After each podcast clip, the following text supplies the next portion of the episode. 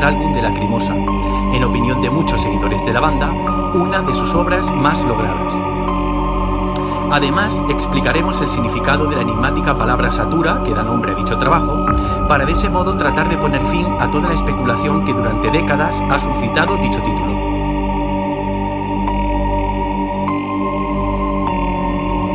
Bienvenidos a Lacriñoños. Una vez más, en este programa dedicado 100% a la banda Lacrimosa. Mi nombre es Gabriel Liebenden y tengo el gusto de conducir este programa junto con Juanan, desde Madrid. ¿Cómo estás, Juanan? Pues muy bien, como siempre, encantado de, estar con ustedes para hablar de Lacrimosa y eh, voy a mostraros que estoy preparado para hablar de Satura, ¿vale? Tengo todo lo necesario por si hay algún escape. Y, y nada, estupendo. Comencemos. Excelente, qué bueno que estás preparado. Tenemos también el placer de conducir este programa con Carlos von Richter. ¿Cómo estás, Carlos? Hola, muy bien. Este, encantado y feliz de estar aquí para hablar de un gran disco que es Satura. Entonces, gracias por todo. No, al contrario. ¿También estás preparado? Eh, sí, creo que por aquí tengo un cargo de papel, tengo calcetines, este, de todo, hay un poquito de todo. Todo lo necesario. calcetines. Sí, está bien, se vale, se vale. Y tenemos por tercera ocasión consecutiva en este programa un invitado especial para hablar de un álbum. Ya saben que siempre que hablemos de un álbum va a haber un invitado y tengo el gusto de presentarles a Gama. ¿Cómo estás, Gama? Hola, ¿qué tal muchachos? Muchas gracias por la invitación y también ando preparado con esto, pero se me olvidó el papel. pero sí traje algo, ¿eh? A ver. Para todos los que gustan de la cremosa quieren ah, papel. Uh. Más apropiado. Acá hay tela. Qué, qué bien, qué bien. Excelente. Gama es uno de los fans más grandes que conozco de Lacrimosa, porque siempre que Lacrimosa viene de gira a México, si hace 10 fechas, Gama va a las 10 fechas. Y lo lleva haciendo desde hace 3 años. Y antes le faltaron un par de ciudades. Entonces, desde que llegan a Toluca o Ciudad de México, hasta Monterrey, Chihuahua, Oaxaca, Toluca, de donde sea, él va. Entonces, eh, yo lo conocí en una de estas aventuras y, desde ahí pues no lo he dejado de ver en, los, en, las giras de la Crimosa. Ya es parte de toda esta experiencia, ¿no? No nada más ir al concierto, sino de conocer gente y convivir en, en, en todas estas áreas. Y hoy nos va a acompañar para que hablemos de este tercer álbum de Lacrimosa llamado Satura. Así es. Satura es un álbum que apareció en el año de 1993. Esta es la portada de Satura y es el fin de una época importante para la Crimosa, de la época inicial. Este álbum em, es la maduración de todo su sonido, de toda la experimentación previa que se pueda haber considerado de la Crimosa y de una manera avasallante. Vamos a entrar a fondo con todo lo que hay detrás de Satura, que hay mucho misterio también atrás de Satura. Em, y vamos a hablar de las canciones, pero antes de, que hablemos de fondo, de que lleguemos a esa parte profunda, me gustaría mucho que cada uno de ustedes me dijera su opinión breve de este disco. Y quiero empezar con el invitado. Por favor, Gama, ¿qué opinas de Satura? Muchas gracias. Para mí Satura es uno de los discos más fuertes que puede tener específicamente para mí por dos canciones, que es Dashwagen y el propio título de Satura. Son una de las dos canciones más fuertes, más significativas y más llegadoras. Y si es como tú dices, la esencia de Tilo sí tiene algo muy especial dentro de ese disco que ya no continúa en los siguientes. En Inferno se perdió mucho, nos entregó algo muy diferente, pero acá trae una melodía demasiado arrancada, demasiado dolorosa, ¿sabes? como, como que se está arrancando un pedazo de sí mismo para plasmarlo en la música. Y precisamente con Dash Wagon, quizá también un poquito con Flaming Wind, me dan esas sensaciones. Para mí es uno de los discos más hermosos que sirven para llorar y berrear. Ok. Sí, totalmente. Es un disco muy personal, ¿no? Digo, todos todos son discos muy personales, pero yo creo que especialmente es, tiene mucho de, sí mismo. Eh, Carlos, ¿cuál es tu opinión de Satura? Bueno, también es un, disco muy importante, como, ya has mencionado, es, un disco que también pareciera cerrar esta trilogía, es un modo de verlo, digamos, para las personas que, nos gusta escuchar a, a, eh, a, la Crimosa y tenemos como el conocimiento de, de, la discografía, pareciera que son, son, son tres discos, eh, los primeros tres, que, que, se, que forman parte de algo, ¿no? Y, y, sí, después de eso viene un cambio de sonido en cuanto a, a la Crimosa, pero este pues este tercer disco de Satura de, de, de Lacrimosa es demasiado importante. Es eh, sí una maduración eh, musicalmente. Es, eh, no diría que los anteriores son experimentación exactamente, ¿no? Porque más, más bien pareciera que es como la verdadera esencia de, de Tilo como compositor, pero sí, eh, creo que estaba en esta búsqueda de su sonido y eh, al llegar Satura ya se veía venir a qué iba a saber Lacrimosa no solo en los siguientes años, sino prácticamente el resto de su, de su carrera, ¿no? Entonces, por eso es la importancia de este disco. Ahorita vamos a desmenuzar este, por qué este, lo, que, lo que digo, pero a lo largo de los temas. Perfecto, es correcto. Y Juana, ¿qué piensas de, de Satura? Bueno, eh, yo coincido con lo que ya habéis apuntado. Eh, se percibe un sonido más pulcro, más cristalino, respecto a los trabajos anteriores. Eh, se nota un cambio, o sea, la música sigue siendo mmm, bastante intimista, pero se aprecia también como cierta apertura, ¿no? Como es un álbum que, o sea, conteniendo su dolor, ¿no? Sí que es quizá un poquito más sencillo de escuchar respecto a Angst y Amsankite. Y, y bueno, eh, es, es, un álbum que mm, entiendo perfectamente que, que, sea el favorito de mucha gente o que eh, se encuentre dentro de los favoritos de, tantísima gente, ¿no?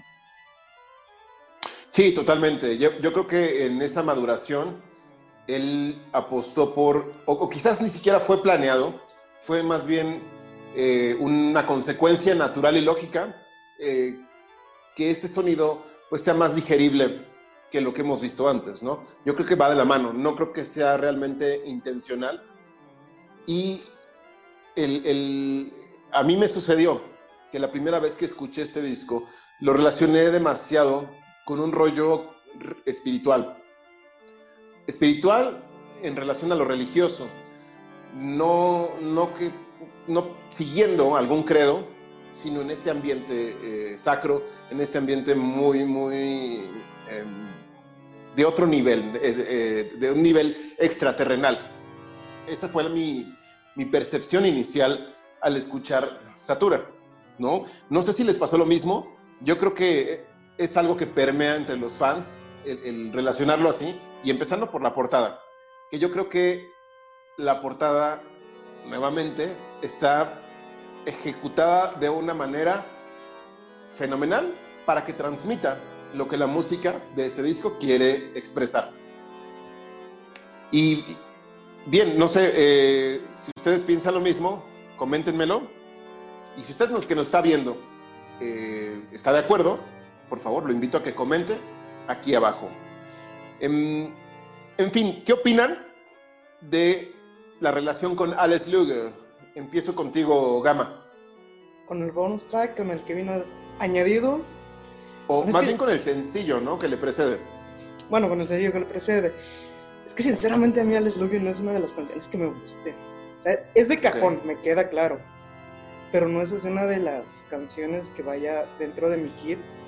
Y precisamente, pues no, no le veo tanta relación. Ok. Esas caras tristes. Pero no no, no, no, no. No se me conecta tanto, ¿sabes? Viene muy diferente el estilo que con, con la rola de Alex Luger. Es buena, pero no es de mis favoritas, sino es una de las que escuché tanto realmente. Sí, totalmente. Eh, hablábamos en programas previos de que es como una isla en el continente de la Crimosa, ¿no? Porque uno esperaría que si en ese entonces tú llegaste a escuchar a Alex Lugue esperando a que viniera Satura, dijiste, pues probablemente va a, estar incluido. Y la realidad es que no. Juanan, ¿tú qué opinas de esto? Em, yo sí que encuentro similitudes a nivel formal entre, entre ese tema y, Satura, eh, aunque no tanto a nivel de letra, ¿no? O sea, a mí, me, eh, vamos, ya, ya lo comentamos, ¿no? Eh, sí, que, sí que tiene algo de, de isla, pero, mm, pero también lo percibo como, como una especie de ejercicio que separa lo anterior de lo que está por venir, ¿no?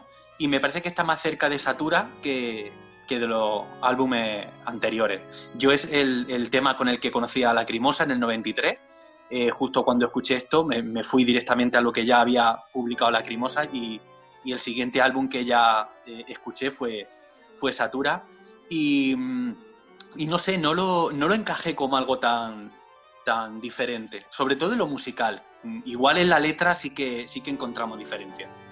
¿En lo melódico sí le encuentras conexión? ¿Perdón? ¿En lo melódico sí le encuentras conexión? Sí, por ejemplo, en el, en el uso de la guitarra sí es algo que vamos a encontrar en el propio tema de Satura. Eh, aunque también es verdad que hay que decir que mm, las, canciones, las canciones de Satura del, álbum son, entre comillas, bastante diferentes entre sí. O sea, podríamos agrupar algunas de ellas, ¿no? Pero sí esa guitarra que ya estaba presente en, en por ejemplo. Pero en eh, Alex Lugue es un tema un poquito más, también como más digerible, ¿no? Y tiene un sonido un poco como, como más cristalino. O sea, tiene una producción un poquito por encima de lo anterior. Y, sí que me recuerda sonoramente a a lo que es el álbum de Satura. Ok. Carlos, ¿tú qué opinión tienes en ese sentido de... ¿Se despega de Satura? Eh, ¿Cuál es su relación? Y ¿qué opinan ya también para aderezar de este cierre de la primera etapa de la Crimos? Eh, bueno, este, este disco Satura sí es que es muy importante para mí. Eh, comparto algo con Juana, que es que fue el primero que escuché, ¿no? Bueno, me refiero a esa época, ¿no? En, mi caso de él fue Alex Lugue, pero en mi caso fue Satura. Y eh, si bien yo los, yo los veo como conceptos, eh, digamos, ligeramente separados, sí también comparto lo que dice Juanan, de que el sonido es este, muy similar, ¿no? Digamos, se siente ese, ese enfoque, ese entorno de, como de esa época, particularmente de ese año, y por eso me suenan similares no diría que, este, que simplemente son eh, una parte de otro, ¿no? Porque este es uno de esos casos extraños y específicos en que ningún tema que viene en Alex Lugue viene eh, en Satura, ¿no? Entonces, por algo se hizo esa distinción y por algo Ruin está en, Alex Lugue y no está en Satura y por algo Dash Weigen está en, en Satura y no en Alex Lugue, ¿no? Entonces, eh, sí, creo que si bien fue un año, un gran año en cuanto a composición para Tilo Wolf. Eh, me parece que la elección de temas, de estos seis temas que componen Satura, es de verdad perfecta. Adelantándome un poquito ya, eh, me parece que es un disco este, que no tiene ni un solo desperdicio, que ningún segundo está de más y de verdad es una joya, va a ser un deleite hablar de, este disco. Yo quisiera, si me permitís, adelantar una cosita que me parece interesante, y es que aquí nos encontramos a un Tilo eh, un poco dubitativo. O sea, eh, creo que lo apunté en algún otro programa, pero no sé si sabéis que en la primera edición en vinilo de Satura no venía eh, el tema de Versujum y venía eh, Mutatio Spiritus. ¿Vale? O sea, esto es bastante extraño, ¿no? O sea, es como vemos ahí a, un tilo que, no sé, mm, manifiesta esa, esas dudas que no suelen ser muy, muy propias de él, ¿no? ¿Hay pruebas de eso físicas? ¿Hay alguna foto? Eh, no sé si foto, pero hay, información, vamos. Eh, sí, sí, vamos, que no es. Es algo que se puede encontrar. Los, álbumes, en su día se sacaban en vinilo también. Sí, por supuesto. Eh, es que yo creo que a veces, leyendo opiniones de gente y demás, como que da la impresión de que es, reciente lo de la, em, o como que reciente la dinámica de la Crimosa de sacar ahora sus álbumes en, vinilo. No, no, no, no es cierto. O sea, ya se sacó antes, ya se sacaron antes, ¿no? pero bueno, en una época donde lo que tiraba era el CD y entonces, bueno, a lo mejor los vinilos tenían menos visibilidad, por así decir. De hecho, eh, se habla también, pero no tengo prueba física, de que el primer, el primer vinil de Saturn era verde. Es verde. Tenía como una, Ah. una capa verde. Sí, a, es a- verde. a mí me suena, ¿eh? A mí me suena algo así también. Me suena, no estoy seguro, pero me suena. Sí, Pues es es un un, dato. es un verde turquesa muy, muy bonito. Pero sí, ese dato sí, sí lo puedo corroborar. Sí lo he visto, el, el primer vinilo, y trae un, un verde turquesa muy, muy precioso. Entonces, Pero- pues, Pero eso de mutación espíritu, la próxima vez que vea ese vinilo lo voy a buscar. Lo voy a poner. Busca- buscar información que, vamos, que, o sea, que está ahí, que no, que no es que lo diga yo. ese es un dato así, lacriñoño 100%, ¿eh? que Sí, va sí. a tocar el punto L a Mm. fondo. Qué Pues- gran dato. Pues ahí está. Muy bien. eh, en fin, este disco, como les decía, termina con esta primera etapa de Lacrimosa, esta etapa de nacimiento más puro de- del sentimiento general. Y pues es triste. Juanan siempre ha dicho en este programa que le hubiera gustado que esa etapa hubiera durado, no sé, un par de discos más, por lo menos. Desde luego. En este reenamoramiento personal de Lacrimosa, yo también puedo opinar algo similar. Entonces, es el cierre de esta etapa de una manera magnífica, eh, que como dice Carlos, no tiene desperdicio. Lo hizo bien y, en fin, Eh, hay que hablar de algo importante. Antes de que pasemos a los temas, ¿qué significa la palabra satura? Se ha, se ha oído mucho rumor desde siempre en redes sociales, en foros, en el foro de la Crimosa inclusive, la gente lo ha puesto como, hay dos vías. Una, un sacrificio de los dioses. ¿Cómo? O sea, ¿cómo que un sacrificio de los dioses? Y en segundo lugar, es que es un nombre propio. Es el nombre de la mujer que está ahí eh, en la portada, ¿no? De esta chica desnuda. No, no es ninguna de las dos cosas.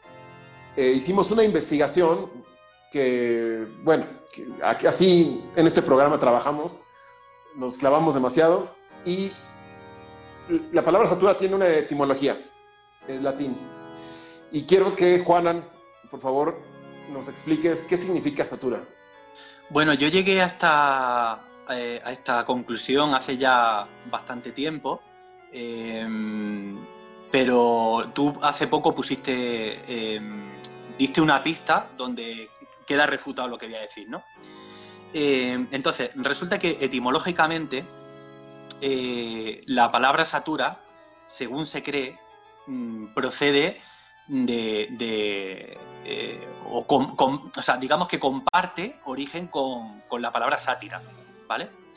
Eh, entonces, eh, sucede que al mismo tiempo hay un, dentro del, mundo romano, un, un plato, un recipiente que se utilizaba para hacer ofrendas a los dioses, ¿no? Las ofrendas en la antigüedad normalmente solían ser de fruta, de comida y demás, ¿vale? Entonces eran platos, platones, ¿no? Que, se llaman, que recibía en el mundo romano el, nombre de satura. Entonces era un recipiente donde se llenaba hasta arriba, se ponía, mm, eh, pues eso, rebosante de, mm, de comida y se ofrecía a los dioses a modo de ofrenda.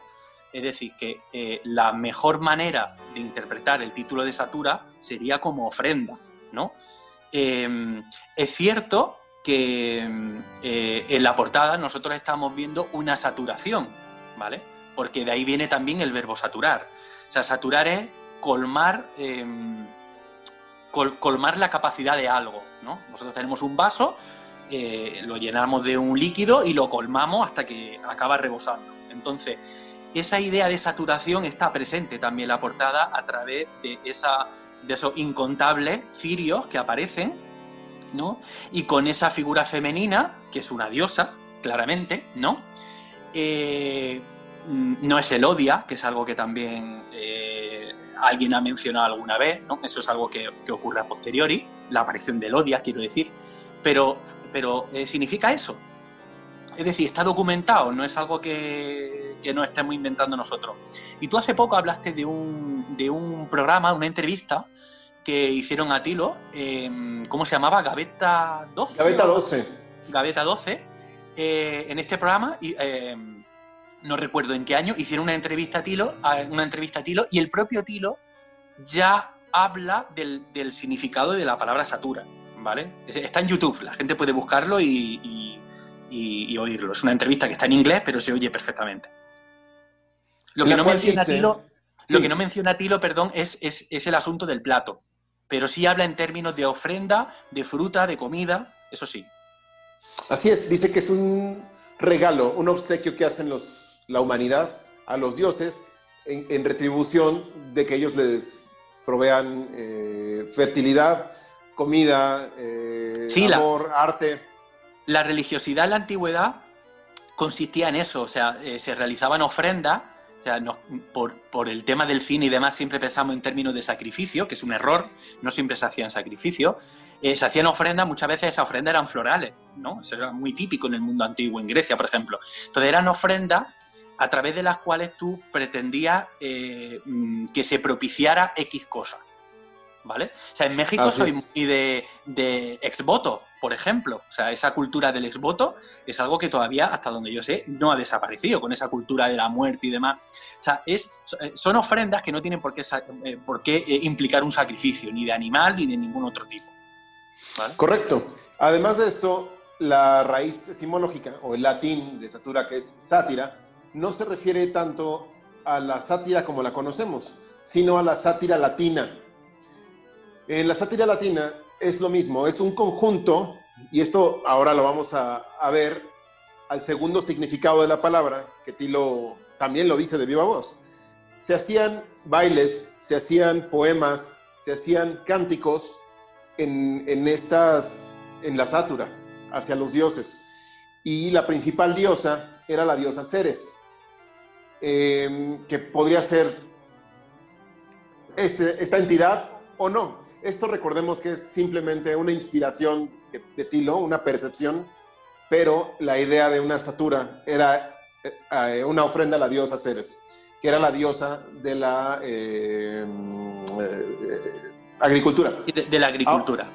Ah, así es. Sí, normalmente, iconográficamente, cuando vemos una, una diosa grecolatina, es una, una diosa de la antigüedad, digamos, ¿no? Eh, que aparece con espigas de trigo y demás, suele ser Ceres. Es correcto.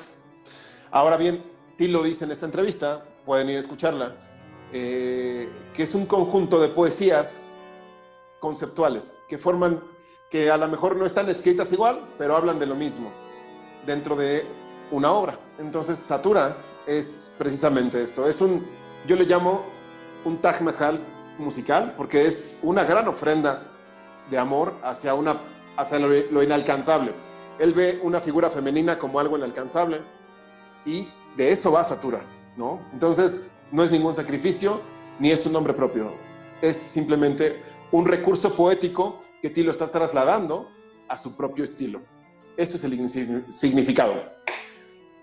Ahora bien, eh, la portada, como les decía, pues bueno, ya hemos hablado de ella, en el video de Stelio Diamantopoulos, que es la primera portada que está, eh, y se continúa en el reverso. Tiene ahí un error de los arcos ahí que no, como que no van a ningún lado, pero bueno, se agradece que ya hayan decidido hacerlas completas. Y un dato curioso que tiene que ver con el nombre de Satura es el arlequín, que está apagando las velas de esta ofrenda. Y es yo creo que la visión del propio Wolf Wolf a la hora de percibir lo inalcanzable, no llega, la ofrenda está puesta, entonces la pérdida de la esperanza es apagar esas velas, ¿no? Eh, para mí esa es la interpretación, no sé qué opinen ustedes. Carlos, ¿tú qué opinas de, ese, de esa portada? Eh, creo que estoy muy de acuerdo contigo, es, es, es este, como demostrar este, esta ofrenda, esta, no sé de qué forma decirlo, Sí, esta ofrenda que se le puede brindar a una deidad cuando, cuando parece así, así de, sacra, de, iluminada, de inalcanzable. Entonces, sí, creo que estoy muy de acuerdo contigo. en la interpretación de la portada. Correcto. Eh, Gama, por favor. Bueno, de, de, entrada, todo lo que venías platicando me, me, evocó a la mente todos los sucesos de la, de la canción. Propiamente, tienes razón, lo, lo, plasma de una forma en la idolatría, la, la diosa en la portada, la ofrenda colocada y todo el dolor que marca en la que empieza a desistir poco a poco. Sí, creo okay. que, que sí logró plasmar lo que quería tanto, tanto en la portada, dando a entender que hay algo más grande que él, que lo anhela, que lo desea y que está haciendo lo imposible por alcanzarlo. Está utilizando todos los recursos, pero al final se le escapa. Correcto. Sí, sí, sí, totalmente. Juanan, por favor. Bueno, yo eh, comparto esa visión y creo que hay pasajes en algunos de los temas que, que nos hacen pensar que pese a esa, esa plegaria, por así decir, ¿no? Esa devoción por, por, por el amor, yo creo que, que, que, no hay mucha esperanza por parte de, por parte de Tilo, ¿no? Luego hablaremos, hablaremos más exactamente de, de esto, ¿no? Pero sí, recuerdo que en algún programa dijimos que, como, porque es cierto, ¿no? No queda muy claro si el Arlequín está encendiendo o apagando una vela. No queda muy claro. Y da la impresión, si yo me tuviera que decantar por algo, eh, igual diría que está apagando, ¿no? Eh, pero no queda muy claro. Pero eh, a mí me da la impresión que es como, como un canto al amor, ¿no? A un amor que, que se sabe inalcanzable desde, desde la, no sé, desde la falta de esperanza, ¿vale? Lo que, justificaría, como digo, algunas cosas que luego encontramos. Y lo que sí, otra cosa que me gustaría decir es que, eh, bueno, ya lo dijimos, pero insistimos en ello, es, eh, junto con Testimonium, la portada más sacra de toda la carrera de Lagrimosa. La más sacra. Con la diferencia de que este álbum es incluso mucho más sacro que Testimonium. Testimonium puede ser un requiem, pero es un requiem de aquella manera. Es, es, una manera muy libre de interpretar lo que es un requiem. Pero el gran proyecto sacro es Satura. Sin duda. Tal es así que el video oficial, del que ya hablaremos después en otro, en otro capítulo, eh, está filmado en una iglesia, ¿no? Ahora bien, hablemos del interior del álbum. Vemos una foto donde Tilo aparece por primera vez con su famoso mechón de Colorado.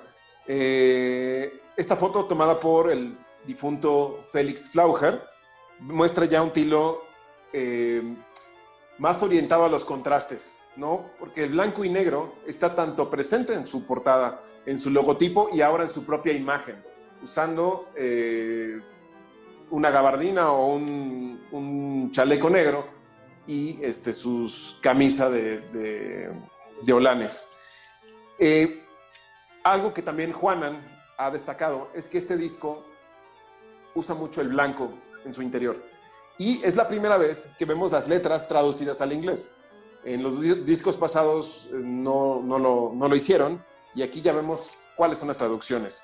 Asimismo, cada canción tiene su propia fotografía, así como en Einsamkeit a cada tema le, asignaron un dibujo de Arlequín.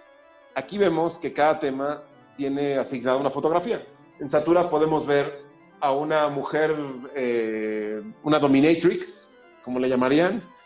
Eh, en Erinerung vemos al pequeño Tilo y a su hermano Frank. Es una foto que seguramente le robaron a su mamá y, y tomaron la foto. Crucifigio, vemos un esqueleto que se le atribuye a un señor X. Y en Versuchung vemos a otra chica, que no puedo mostrar mucho tiempo porque pueden tirarnos este video. En Das Schweigen vemos el, piano del propio Tilo Wolf. Y en Flamme Beans vemos una cabaña en la nieve y un árbol de Navidad encendido con luces que asemeja, hay un efecto de fuego, ¿no? Que es este.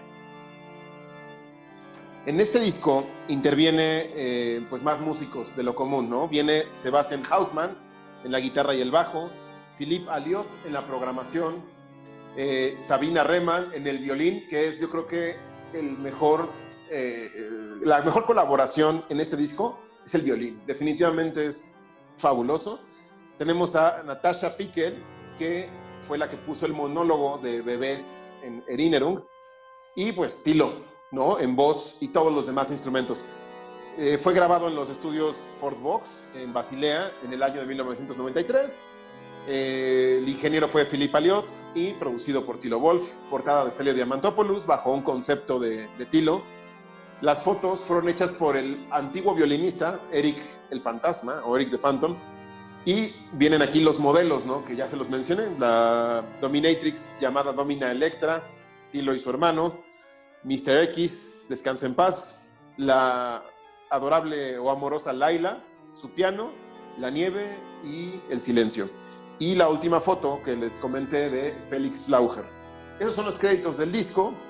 Y eh, no sé si tengan algún comentario al respecto de eso o pasamos ya a los temas de Satura. Les, Bueno, les yo- dejo eso sobre la mesa. Yo quisiera, yo quisiera decir que todo, muchas de las cosas que has indicado nos, nos hablan de, de esa apertura que yo mencioné antes, ¿no? O sea, el hecho de, de situar las letras, de traducir las letras eh, al, al inglés, ya es un gesto que nos habla de, apertura, ¿no? De, de querer ampliar un poco eh, el público, sin que nadie mal- me, me malinterprete. Esto sigue siendo lacrimosa, ¿no? Sigue siendo un grupo Total. minoritario y eh, yo que viví esto en su día, en España, al menos en España, nadie conocía a Lacrimosa salvo cuatro gatos. Eh, pero, pero hay que entender, y, y vuelvo a repetir esta idea, hay que entender que estamos hablando de una persona que ha montado su propio sello discográfico y que, pese a lo extraña que puede resultar su propuesta para ciertas personas, hay que vender, ¿no? Y entonces, bueno, yo creo que está bien señalarlo. Es correcto. Carlos, ¿alguno, una opinión, algo que quieras decir sobre esto? Ah, con respecto a, los eh, músicos invitados, eh, sí a destacar, ya hablaremos en cada tema, pero a destacar obviamente el trabajo del guitarrista, me parece fundamental para que este, este disco suene a lo que suene, ¿no? Eh, como he comentado en otros programas, otra vez ahorita también, eh, la Cremosa ya se acercaba a ser una banda, una banda que compusiera desde, desde tal, ¿no? Como con esa insignia. No, únicamente a Tilo, eh, siendo el hombre orquesta y tocando todo este, sintetizado, ¿no?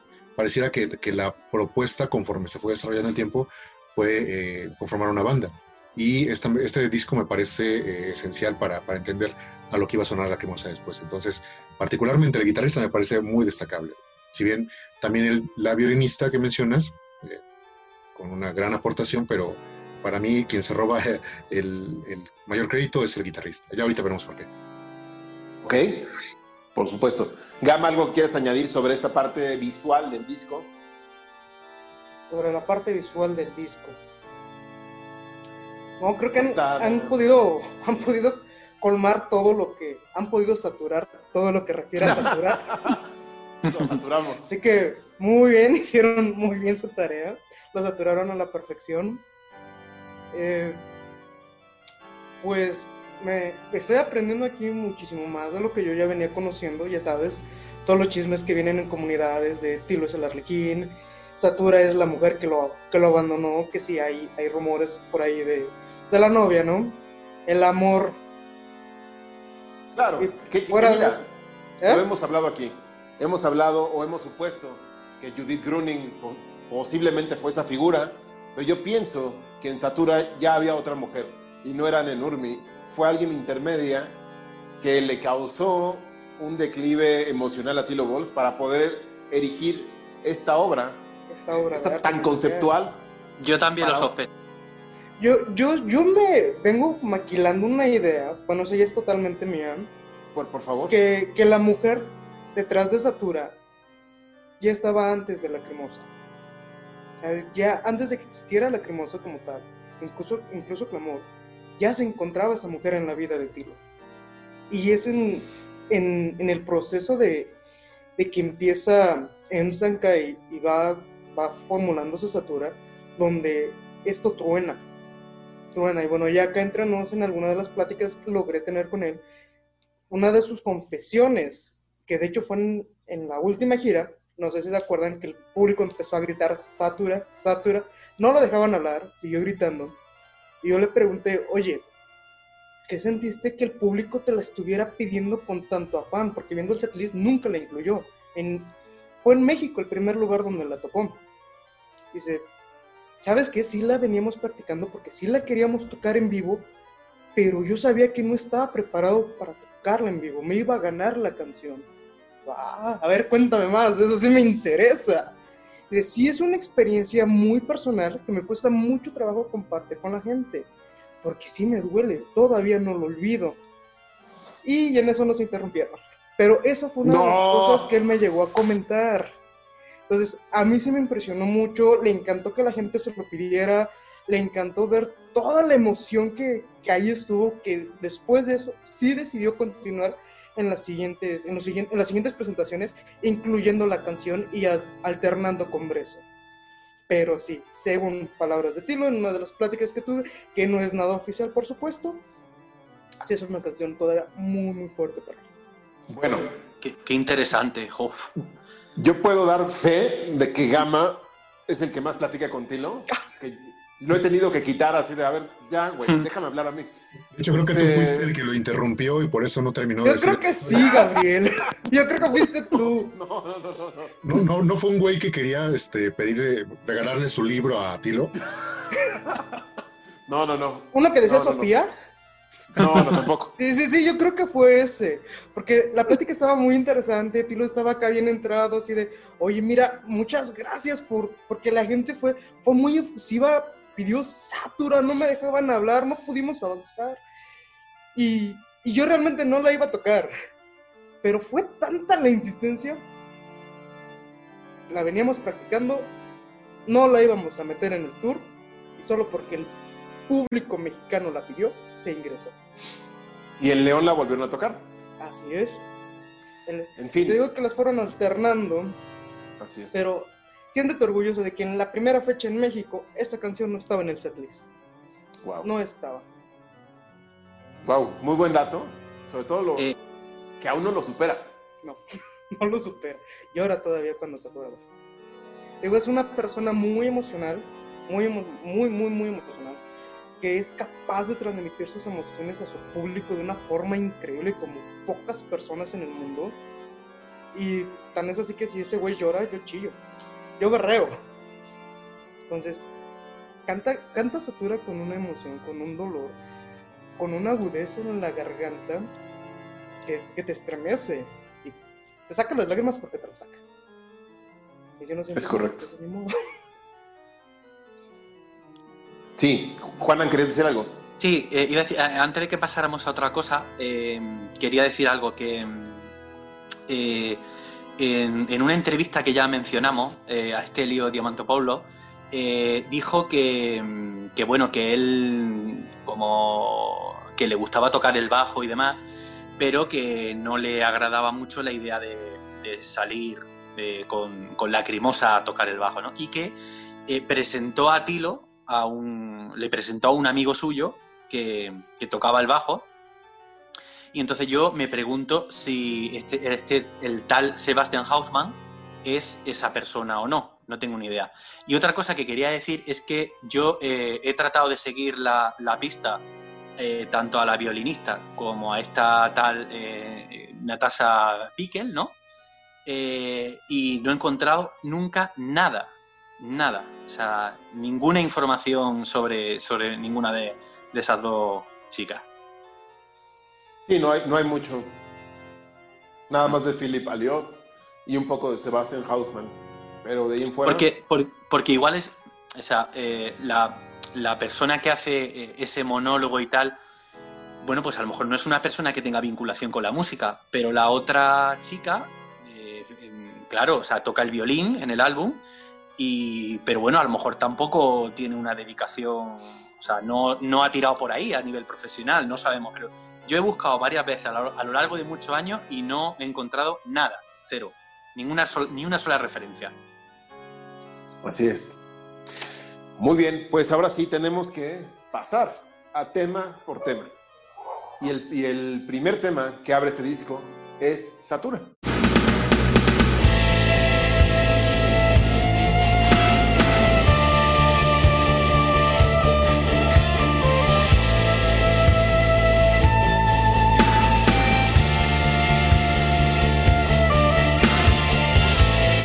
Así es. Ya indicamos qué significa y yo creo que es un tema muy complejo. No podemos abordarlo de una manera simple o simplista, porque si nos vamos directo a lo literal, a lo que dice la letra, vamos a encontrar una, un conocimiento ¿no? de, de uno mismo, una introspección muy sencilla de me visualizo dentro de un templo, me visual, te visualizo a ti, pero no me muestras la cara, etcétera. Tenemos que ir más allá con este tema. Y si se fijan, en la fotografía que, le corresponde a Satura, hay una mujer, este, eh, una sadomasoquista, ¿no? ¿Qué tiene que ver el sadomasoquismo con un sentimiento o una poesía tan pura, tan amorosa? Yo siento que es la estética. Es la estética, es, es la intención de Tilo de quiero hacer algo lleno de amor, pero para que no suene cursi, lo voy a llenar de todos los elementos propios de los submundos y las subculturas. Esa es mi percepción. Y creo que la letra también es una metáfora de eso. Es estar encadenado, eh, sufrir. Es, una manera, no es kinky, es muy bella de reflejarlo, pero es una belleza oscura, muy del arte de la muerte alemán. Eh, ¿qué podrías decir al respecto de, de, Yo... del tema futura? Eh, yo lo, esto último que estabas apuntando, yo lo veo más bien como, como no sé, el, el, el dolor que produce el, ese ejercicio de introspección continuo, ¿no? Eh, donde ese objeto de deseo, ¿no? Eh, que entendemos que es una mujer, no, no te va a corresponder, ¿no? Y sin embargo tú estás como encerrado, ¿no? en esos pensamientos y, no sé, en, cierto modo es, es a lo que yo achaco esa estética eh, como asociada al, sadomasoquismo. Pero también al mismo tiempo eh, no puedo evitar que me venga a la cabeza eh, todo ese tormento que va asociado a la religión cristiana. Ok. Carlos, por favor. Eh, creo que estaría más de acuerdo con ese último punto que menciona Juana. Eh, también creo que es un asunto meramente estético. Eh, no, no podría decir que meramente para vender, ¿no? Porque esta, esta fotografía no está en la portada, ni contraportada, ni nada de nada, ¿no? Pero, pero sí, este, me inclino más por ese, por ese sufrimiento que tiene que ver con, con lo religioso que, que, que, con otra cosa este, un poquito más turbia y, digamos, de este, para parafilias, ¿no? Entonces... Este, sí, totalmente. Ah, no, no me inclinaría por eso.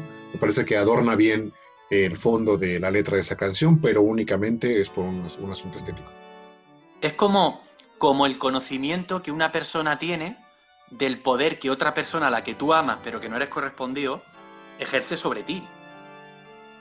Así yo, pues. yo, lo veo así, o sea, eh, entonces, es, o sea, se coge ese mundo del sadomasoquismo porque porque es un mundo donde hay una jerarquía, ¿no? Hay, hay una, eh, una persona dominante y, una persona que, que, es, el dominado, el esclavo, por así decir, ¿no? Entonces, es ese juego de poder, yo, yo es así como lo interpreto, con la, con, con la salsa, digamos, ¿no?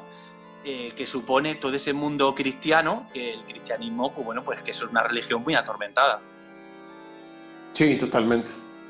Además, recordemos... Perdón. perdón. Además, perdón, recordemos perdón. que el, el, este asunto de la vestimenta, como con esta estética de este, Dominatrix, lo podemos ver ya en, álbum, en, álbumes posteriores, ¿no? Entonces, este, si bien no hay una, un tema que, que marque eso de una forma tan clara, pues sí lo vemos únicamente en la estética y creo que funciona muy bien. Y pues muchos encantados de que esa estética estuviera ahí, ¿verdad? Pero... Y, en, y en Snake Skin también. Mm, también, claro. Bueno, Así pero Snake Skin lo manejan bastante más diferente. no tanto un estilo bondage ni sadomasoquismo. Más, el Snake Skin se ve más erótico. Pero bueno, regresando a Satura, yo sí lo veo más por el lado estético y ahí buscándole en, en los significados dentro del sadomasoquismo. Vamos a limitarlo a dos personas que vienen a aplicar mucho y demasiado la confianza. hay algo bien importante la persona va a tener poder sobre ti hasta que tú se lo des. Entonces, ese poder dentro del sadomasoquismo incluso viene autorizado desde ya, en el que sabes que vas a sufrir y que tú estás aceptando que vas a sufrir.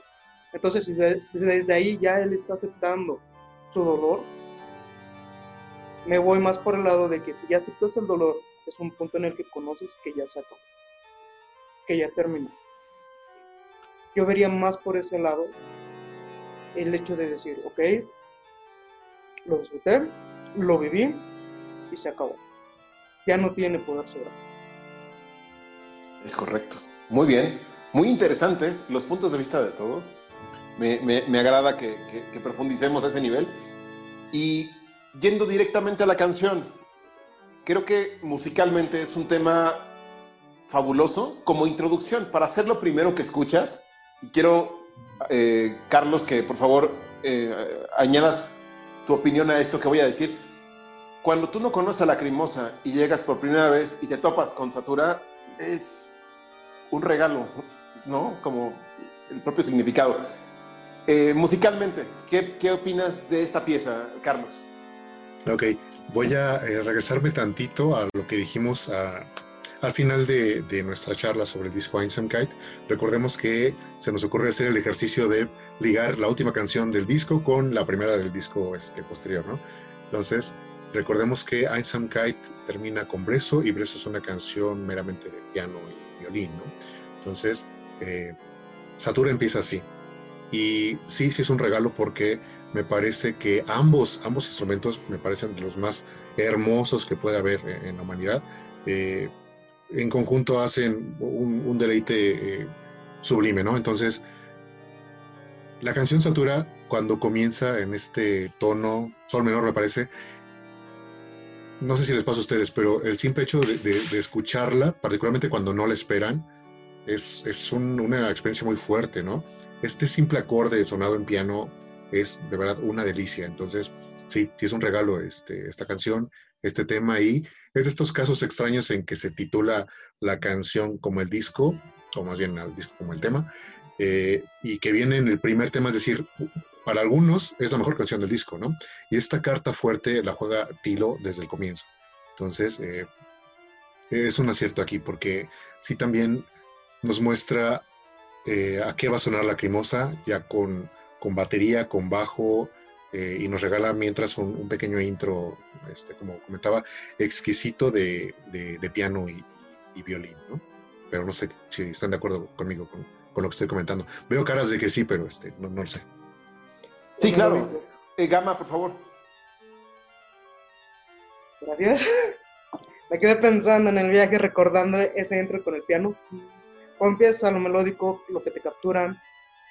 La primera vez que yo escuché Satura, precisamente fue lo que me capturó el, piano.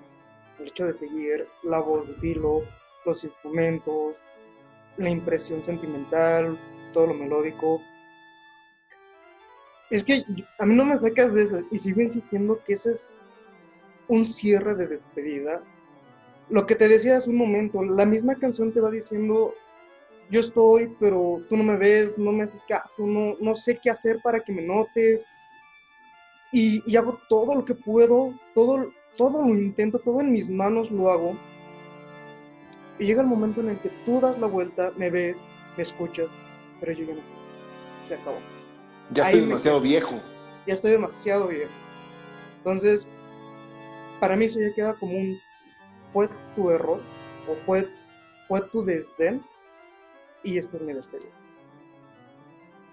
Okay. me queda para eso. Muy bien, gracias. Juanan, por favor, ¿qué opinas del tema Satura? A mí me parece un, tema impresionante. Eh, me parece mm, eh, una de las mejores aperturas de, de Lacrimosa, eh, de toda su trayectoria.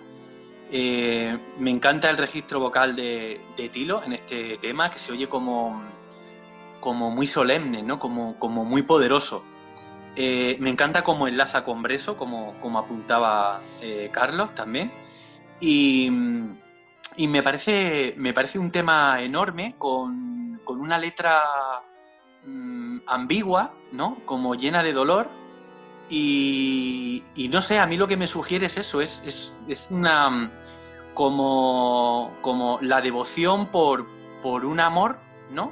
Por, por alguien que no te corresponde, ¿no? Y la proyección mental de esa, de esa persona de verse eh, incluso en el futuro, ¿no? Eh, fracasando, ¿no? Eh, por así decir. Que yo es algo con lo que me identifico. O sea, me identifico, o sea, yo soy muy masoquista en ese sentido, ¿no? Em, y no sé, como creo que ya hemos dicho en alguna ocasión, es una, una, canción alucinante para para iniciarse en Lacrimosa, ¿no? Para, disfrutar de esta banda, para empezar a, conocerla y entiendo perfectamente también que Tiro la eligiera para hacer el primer videoclip oficial de, de Lacrimosa. Correcto. Ahora, en ese tenor de, toda la conceptualidad, como decía Carlos, ¿no? De, es el primer tema del disco que lleva el nombre y es una carta muy fuerte y todo lo que apunta Gama en cuanto a la letra y el significado y el masoquismo, me siento muy identificado con Tilo en esta etapa de, no sé, es como hacer una gran inversión, una inversión enorme hacia alguien que no te va a dar una retribución, ¿no? Que es básicamente un amor platónico, pero de una manera, eh, con una exposición enorme, ¿no? Con, con vaya, o sea, crear esta obra. Por eso, reitero, es un Taj Mahal. Eh, a, mí se me hace una gran obertura también y creo que es pieza fundamental del disco. No, no, no, no hay otra que se le compare en, en esa cuestión de el disco se llama igual que la canción. Creo que aquí es, es, es muy poderoso. ¿Algo más que quieran decir de ese tema? Uy, es que este tema nos da para este, desmenuzarlo y hablar mucho, mucho tiempo de él, ¿no? Este, Carlos. Bueno, yo iba a decir que este, es de los temas que más disfruto. Mm, este disco es de los que más disfruto, de los que más disfruto escuchar completo, eh, completo en, en, esa secuencia, de los que disfruto escuchar sin bonus tracks, cabe mencionar. Eh, todo, o sea, es uno de mis temas favoritos de Lacrimosa y si no existiera Flaming Bean, este sería mi tema favorito del disco, ¿no? Y de los mejores de esta primera etapa de esta trilogía que nosotros mencionamos, porque realmente lo tiene todo y es muy, muy fácil para alguien con poca fortuna en el amor identificarse con él, ¿no? Eh, obviamente eh, es de estos temas eh, que nos hacen sangrar el corazón una vez que, que los escuchamos y que sabemos qué dice la letra, ¿no? Entonces, infaltable en ese sentido. Si, hiciéramos un top 10 de canciones este, descorazonadas, este, esta tendría que estar en esta lista. Así es. ¿Algo más que quieran añadir del tema Satura? Yo quisiera destacar, eh, porque musicalmente podríamos, bueno, podríamos decir muchas cosas, ¿no? Pero yo quisiera destacar eh, esa parte final con esa distorsión eh, que a mí me recuerda a um, esas fugas que a veces tiene la crimosa con la guitarra que eh, a mí me recuerda mucho a Bauhaus, sobre todo en esta época, ¿no? O sea, con esa distorsión que se va como ahí como apagando, ¿no? O sea, me, parece alucinante. Qué, qué, manera de, qué manera de empezar el tema y qué manera de acabar con, con esa distorsión. Sí, sí, sí, también. Me sucede que también este, lo, lo relaciono con Bauhaus por una razón aparentemente bastante lógica. También quería mencionar que eh, este tema, al ser de estos temas largos, ¿no? Dura nueve minutos, si no me equivoco, eh, tiene una, pequeña diferencia al ser tocado en vivo, ya que lo comentábamos, por cierto, eh, porque en el primer disco en vivo de Lacrimosa esta canción formó parte de, ese setlist, ¿no? Y eh, se tocó prácticamente íntegramente, pero en, un pasaje que viene después de, un, de una parte alucinante a la mitad de la canción, Tilo decide en vivo meterle un solo de guitarra, ¿no? Y me pareció un gran acierto en el sentido de que el espacio que había ahí era perfecto y que la canción originalmente no lo tenía. Parecía que tenía un solo de campanas, ¿no? Porque eso es lo que suena este, predominantemente en esa parte, lo cual también tiene su encanto, pero sí se sentía que faltaba algo, ¿no? Eh, digamos, eh, respondía más a una, a una cuestión de ser de esta primera etapa de la cremosa en que eh, Tilo usaba sus recursos para sonorizar y demás, pero eh, no sabía tanto a banda. Y obviamente el espacio que hay ahí en medio para, para este, en esta parte importante de la canción, sí parecía pedir a gritos que hubiera un, solo de guitarra, ¿no? Entonces, en ese tiempo lo hizo Sasha Gerbic de manera magistral, y, pero ya hablaremos de eso en, el disco correspondiente. Cuando hablemos del disco en vivo.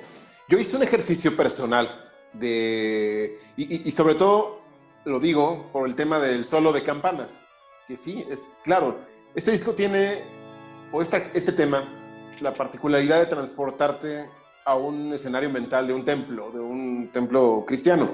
Y yo hice un ejercicio al estar dentro de la Sagrada Familia de Barcelona, me puse los audífonos y puse Satura. Y fue como tener una experiencia 4K eh, de Lacrimosa, eh, que, que me voló totalmente, me aderezó muchísimo mi experiencia personal tanto de visitar el lugar y de apreciar un tema, ¿no? Que para mí es un ejercicio que hago en muchas formas, el vincular la música con, con otro tipo de, elementos hace que, que, tenga un aderezo distinto, ¿no? Y si tú lo escuchas y cierras los ojos, estás en un templo. No hay otra manera de visualizar Satura, en lo que a mí respecta. Y además, hay algo que nunca hemos hablado, pero que yo siempre relaciono cada disco de Lacrimosa tiene un color. Yo creo que Satura tiene un color verde, como bien estuvo eh, dicho antes, ¿no? En, el vinilo. Yo siento que, el color que, me, que, le atribuyo mentalmente a Satura es como un verde, un verde muy profundo, como bosque. Pero bueno, eso es una impresión personal, no sé qué opinen de eso. ¿Le han atribuido colores a, a, a Lacrimosa en algún momento? Yo, yo sí, yo sí, pero no coincido contigo. Yo, para mí es el marrón, que es el color de, la, eh, de la religiosidad interior más exacerbada, digamos, ¿no?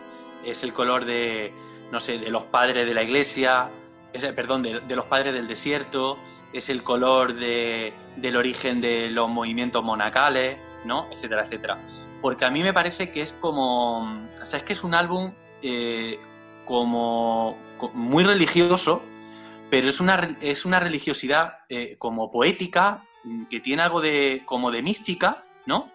Y muy personal, muy personal, ¿no? Entonces, eh, es ese tipo de, de, de, ejercicio de introspección, ¿no? Personal, que puede ser compartido con otras personas o no, pero que es profundamente personal. De hecho, yo quería decir que em, me parece como súper curioso la tensión que hay siempre con Tilo entre, entre el, plano, el plano personal, o sea, su, propia intimidad, ¿no? Y el plano profesional. Y eh, tenemos que en Satura está publicando la foto de su piano, que cuando hizo esa versión maravillosa, reciente, de este verano, de Ansam Kite, ¿no? Con él tocando, ¿no? Eh, es su piano, es el piano que sale la fotografía de, Satura. Pero es que también hay una fotografía que sale él desnudo, de bebé, con su hermano, ¿no? O sea, quiero decir que este álbum es profundamente íntimo, o sea, profundamente personal, ¿no? Respecto a otros que, no digo que no lo sean, pero que este parece que tiene un carácter mucho más personal y mucho más íntimo, ¿no? Sí es, inclusive apostaría lo que fuera a que Tilo le dio una foto de esta mujer a Stelio Diamantopoulos para que tuviera algunos rasgos en el rostro de esta mujer. Estoy prácticamente seguro. En mi experiencia, en mi experiencia, o sea, eh, te aseguro que eso es un retrato. Sí. Te lo aseguro, te lo aseguro. Eso es un retrato. Ahora bien, lo que no te puedo asegurar es si ese retrato eh, eh, se ha hecho en base a tal modelo o tal otro modelo pero eso es un retrato. Eso no es, no es una cara pintada eh, al azar. Al azar mm, Prototipo. imaginación. Hay una referencia real ahí. pero no sé si es, probablemente sea a través de una fotografía, ¿vale? Porque no necesitaría pintar a una, a una modelo, ¿no? Al natural, pero es un retrato. Esa persona existe.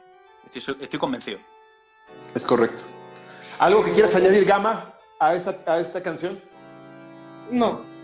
Voy, voy de acuerdo en que sí hay una persona detrás de esa canción, porque sí lo hay. O sea, es el feeling, el feeling lo que me dice que sí hay una persona. Sí está basado esa pintura en, en un rostro que él conoce.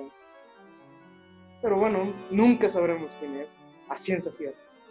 Esa parte se quedó en su pasado. Y una forma de dejar ir las cosas es compartiéndolas con el mundo. Es decir, ya no son mías, ya son de. Entonces, Este saco de dolor ahora también es de ustedes. Sí, tengan mi dolor, lloren conmigo. Y sí, sí funcionó. funcionó a la sí. perfección. Entonces, sientan lo que yo siento y vean a través de mis ojos. Así es.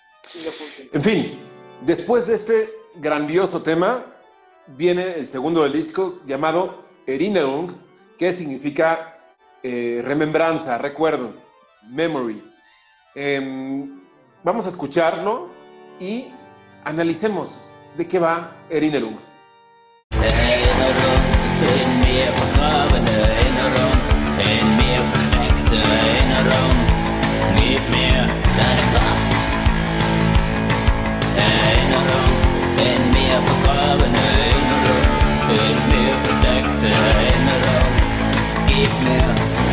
Bien, Erinnerung, yo creo que es el tema que más se aísla de todo el concepto del disco. Eh, tiene unos, unos sonidos eh, de guitarra excelentes, tiene un solo padrísimo, tiene este efecto, este sampler de los bebés, que bueno, va de la mano con la parte de echarse un chapuzón al pasado. Y es yo creo que el tema que más viaja en el tiempo en toda la historia de la Lacrimosa, ¿no? Porque va hasta habla de, de saciarse, de, de ser un adicto a los recuerdos. Y lo hace con una devoción propia del concepto de Satura. Musicalmente, a mí me interesa muchísimo este tema. Es una pena que lo haya dejado de tocar. Y entiendo por qué lo hizo. Yo creo que es un tema más experimental en Satura. Y no va en la línea general. Yo creo que sí, pero se sale. No sé qué opinen ustedes. Gama, por favor, ¿qué opinas de Erinnerung? Mm, yo, fíjate que a pesar de que abre el álbum con Satura, yo vería más Erinnerung como ese preámbulo. Yo me estoy enfocando más a la letra que a la parte melódica. Eh, viene la, la, exaltas- la exaltación de desplegar en cada, cada sentimiento lo que es para ti y lo que tú significas para mí. Bueno, lo que chica significa para mí y al final cómo lo voy yo desenvolviendo, cómo vengo trabajando en ello, cómo vengo sintiéndolo y al final cómo vengo recordando. Ya dejaría yo después a, a Satura en la línea del tiempo para decir, ahí termina todo. Pues en cuanto a música, es una de mis favoritas, es así. Los matices que tiene la guitarra, son, no sabría cómo describírtelos, son fuertes. Ok. Eh, Carlos, Erinnerung, ¿qué es para ti? ¿Qué, qué piensas de Erinnerung? Pues Sí, no diría que es uno, uno de mis temas favoritos, eh, pero nunca me lo salto, ¿no? O sea, siempre que escucho el disco, de verdad es muy disfrutable. Eh, comparto contigo que, es una pena que, que no sea tocado en vivo porque aquí es donde empieza a destacar también el guitarrista, ¿no? Ya con, con, con, este, de una forma un poquito más personal. ¿Por qué? Pues porque tiene solos de guitarra, eh, cosa que no había en, en el tema anterior, ¿no? Entonces, eh, me gusta mucho. De hecho, es de mis, de mis solos de guitarra favoritos eh, de, de la cremosa. El, el primer solo, porque recordemos que hay dos. Uno en medio de la canción, en un pasaje, y el segundo que es este, como un solo de salida, ¿no? Así, así lo llamamos. Eh, este primer solo, en este pasaje, realmente alcanza eh, alcanza mucho, mucha profundidad y es algo, un gran plus en este, en este tema que lo hace precisamente, mm, men- bueno, más, que, que hace que se quede más con nosotros, ¿no? Incluso estaba pensando en esta semana que estuve escuchando el disco, eh, que me gustaría escuchar este tema interpretado en vivo y sería una delicia escucharlo particularmente tocado por Henry Clement. O sea, a mí me encantaría ver a Henry y decirle, oye, güey, un día deberías tocar este solo en vivo, porque la verdad creo que te quedaría muy bien y creo que muchos estarían de acuerdo conmigo. Así que ojalá, ojalá que algún día se haga. Ok, sí, totalmente. La única manera de escucharla en vivo es en el bootleg que corre por la red, que es el infer- la eh, Tour Inferno. Ahí viene eh, en vivo. Juanan, tu opinión sobre Erinerung, por favor. Eh, bueno, es un tema que yo estoy de acuerdo contigo en que me desentona un poco dentro de, de lo que es eh, Satura. No llega, es imposible, claro, no llega a desentonar tanto como, bajo mi punto de vista, Copycat en, en Inferno. Ya hablaremos de Copycat y ya hablaremos de Inferno, pero me desentona, me desentona. Eh, pero mm, me desentona mm, más tal vez por, por todo lo que tiene que ver con el amor. Porque de nuevo tenemos otro ejercicio de introspección, ¿no? Donde, donde vemos a un Tilo eh, como prisionero de, su propia memoria, ¿no? Como, como alguien que de manera consciente se refugia, o sea, utiliza la memoria y los recuerdos como, como, como prisión, ¿no? Como si se enclaustrara él, pues como, como, como esos eremitas, ¿no? Que antes mencionaba de una manera como los padres del desierto, ¿no? O sea, eh, sabiendo Tilo que eso tiene cosas positivas y cosas negativas, ¿no? Hay algún momento en la letra donde dice también te odio por ello, ¿no? O sea, es como... em, es como que en la, en la letra deja de manifiesto muy claramente qué tiene de bueno, ¿no? El tema de la memoria y qué tiene de malo, ¿no? Y cómo él se nota adicto a, eh, a- esa circunstancia. Eh, musicalmente me parece, bueno, comparto con Carlos, o sea, el, tema de la guitarra me parece alucinante. Es un tema, es un tema eh, eh, muy chulo, eh, que no siendo de mis favoritos, eh, me parece que, que siendo para mí el, el tema más flojo de, de, de Satura, es un pedazo de tema, igualmente. O sea, es que estamos hablando de un álbum que, bajo mi punto de vista, el tema más flojo es una maravilla. Es correcto. O sea, y es que eso es Satura. Es una maravilla de tema. Lo que pasa es que, claro, es que hay otros temas que a mí, por lo menos, me, me parecen mucho más complejos, más profundos. Pero, bueno, lo que también he dicho muchas veces en, en- en- otros programas. O sea, a mí me encanta esa capacidad que tiene Lacrimosa para que llegue cada persona y diga, bueno, pues es que a mí es, es mi tema favorito. Es que hay comentarios que se pueden encontrar en, en YouTube o en, o en foros donde la gente manifiesta y defiende, ¿no? Pistolas al amanecer, ¿no? Este es mi tema favorito. Y yo me quedo alucinado, pero es que me encanta que Lacrimosa tenga esa capacidad. Así es. Ahora, añadiendo a la parte rítmica, creo que es una canción muy digerible para todo tipo de público.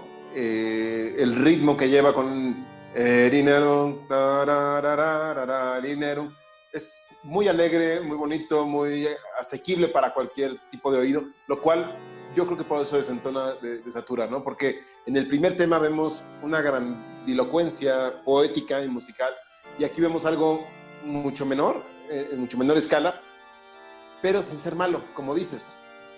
Eh, sí me gustaría volverlo a ver en vivo, pero dudo que eso pase muy pronto. ¿eh? Es, es- es- Claro. desentona en general de, de- de un concierto, de un setlist, pero se escucharía muy bien. Estoy de acuerdo en eso también. ¿No? Y es un tema que yo creo que en directo daría mucho juego. Sí, total, Mm. totalmente, Podrían ligar Dinner Eines Geistes con este tema, o sea, por supuesto. no creo que les moleste. Molaría, molaría. No, a mí no. Quedaría muy bien. Quedaría no, muy porque- bien, pero no creo que lo vaya a hacer nunca. No, no, no, no creo que lo vayamos a vivir eso, ni a ver. Y al igual que Dinner Eines Geistes habla de dualidad, ¿no? Porque Ujú. es, es- es un chapuzón a la memoria. Y dice, te odio por eso, como dice Juana. Entonces, va muy ligado también a Y Dinner te Eines amo Geistes. por eso. ¿Mana? Dice, te odio por eso y también te amo. Claro, la adicción, La dualidad. claro. Esto Así suele, es. Eso es algo que suele suceder con los nacidos en julio, déjenme comentarles. Así que Con los por eso. con- Y por con cierto, los- Por cierto, esto tiene que ver también con el sadomasoquismo, porque, es, o sea, o por lo menos yo, yo así lo veo, ¿no? O sea, tenemos esa, duali- esa dualidad de placer por un lado, sufrimiento por otro, ¿no? O sea, eh, refugiarse en el pasado puede llegar a ser muy doloroso, pero si tu presente es una basura, ¿no? Puede ser algo también, ¿no? Tienen Puede Bueno, ser esa- menos esa- doloroso que el presente. esa, esa dualidad. Correcto. Ahora bien, el tercer tema de este disco es crucifixio, que significa crucifijo. Vamos a escucharlo.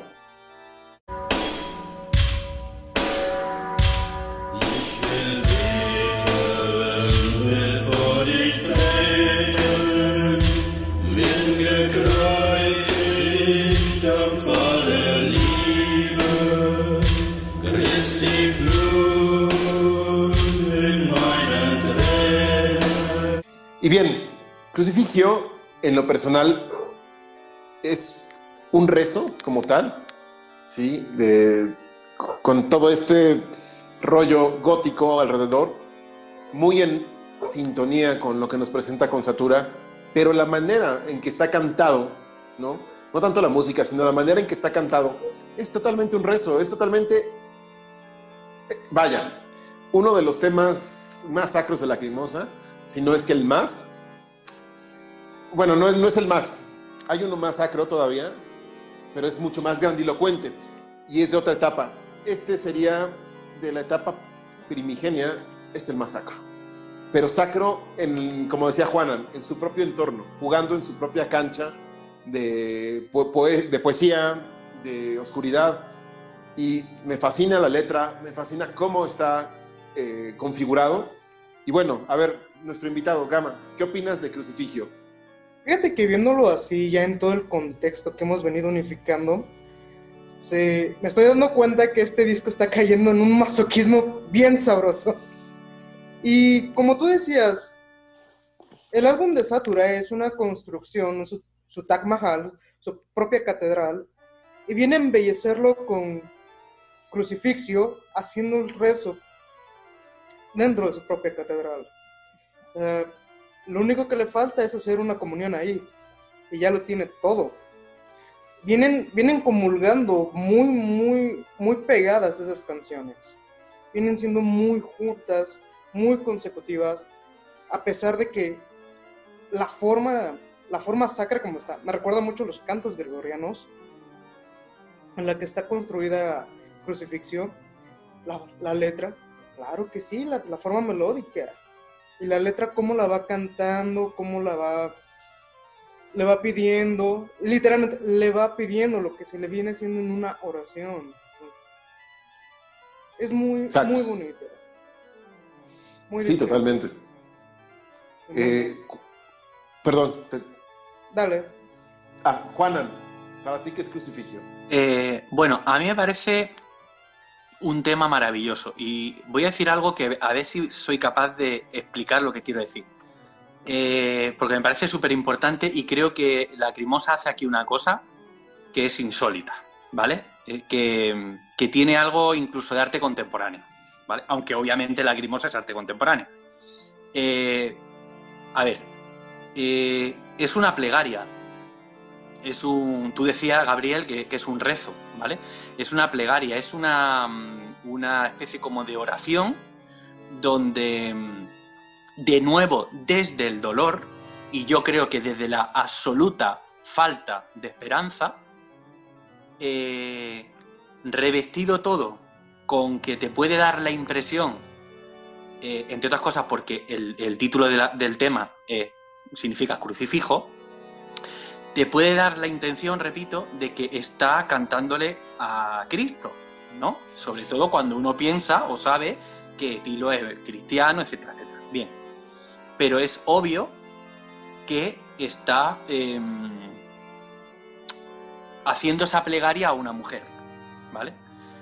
Yo lo que encuentro en esta canción es que es un tipo de plegaria que no es una plegaria cualquiera, ¿vale? Que tiene algo de letanía. Y yo lanzo la pregunta, ¿no da la impresión de que está cantando de una manera, ¿no? Que eh, sugiere que este rezo lo ha eh, pronunciado una y otra vez, una y otra vez, una y otra vez, y que por eso canta de esa manera tan, no sé cómo decirlo, desapasionada. Es, es aposta. con- eh, o sea, el- la manera en la que la manera en la que tiene eh, la manera que tiene de cantar Tilo en esta canción es bastante diferente al, al resto, ¿no? Es como eh, es como que pronuncia las palabras con resignación, ¿vale? O sea, está diciendo algo como muy bello, pero es como que no se lo no es que no se lo llega a creer, es que no tiene esperanza en que eso vaya a surtir efecto, ¿vale? ¿Y por qué digo lo de arte contemporáneo y demás? Porque yo creo que desde ese punto de vista, que es el mío, es mi punto de vista, no tiene por qué compartirlo nadie, pero yo creo que voy encaminado. Mm, Desde ese punto de vista, cada vez que escucha el tema, ¿no? La, lo que yo creo que es la intencionalidad de la canción se refuerza una y otra vez, una y otra vez y una y otra vez. Porque es una plegaria, algo así como si fuera, no exactamente, es una letanía, como si, no como si fuera eh, rezar un rosario, ¿vale? Pero sí una letanía. La letanía es un tipo de plegaria que implica repetición, repetición y repetición. Claro. Yo también lo he sentido así desde que lo escuché. Es como, tiene una intención distinta a nada más cantar, ¿no? Eh, no sé, estoy de acuerdo. No lo podremos confirmar, pero se sobreentiende. Carlos, ¿qué opinas de Crucifigio? Sí, bueno, no sé si no lo podemos confirmar porque tal vez en un futuro eh, Gama pudiera preguntarle a Tilo, ¿verdad? Así que le dejo ahí la chamba a él. Eh, esta canción, eh, sí, comparto muchas cosas con ustedes. Algo que venía pensando ahora que estuve escuchando este disco para, para el programa es, es increíble cómo algunas personas para... Si tuvieran esta intención de querer conquistar a una mujer, lo que hacen es escribir un poema. Y lo que hace Tilo es un rezo, es una oración o una plegaria, como dijo ahorita eh, Juana, ¿no? O sea, él prefiere hacerlo así. ¿Por qué? Porque así entiende el mundo, porque sabemos lo importante que es para la religión, y ahí es donde voy a meter un poquito eh, un asunto biográfico, en mi opinión, porque yo también he sido católico, eh, porque me impusieron esa religión y porque sé cuánto puede eh, costar esa, ese nivel de creencia y ese nivel de, de adoración hacia algo, ¿no? Entonces, sí, como comenta Juanan, bien pudiera ser que si tal vez si le das esta, este tema eh, a, un, a, un, a un feligrés y solamente leyera la letra, di- diría, qué bonito, ¿no? Esto lo podemos tocar en nuestra iglesia.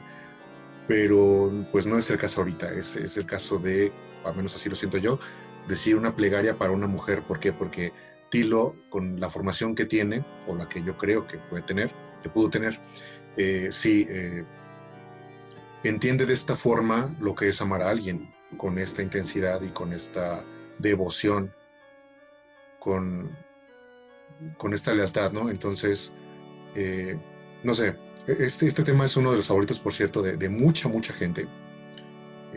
Acabo de hacer una encuesta en, un grupo de la Cremosa y pregunté cuáles son sus canciones favoritas y mucha gente comentó que, Crucifixión, ¿no? Entonces me llamó mucho la atención porque creo que también podrían entender fácilmente eh, lo que Tilo quiere manifestar, ¿no?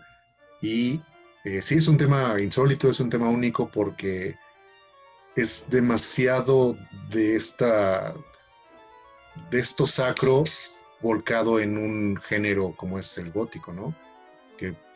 Por un lado sí están de la mano, pero no en, en, en, el género en el que, de, de, este que estamos hablando.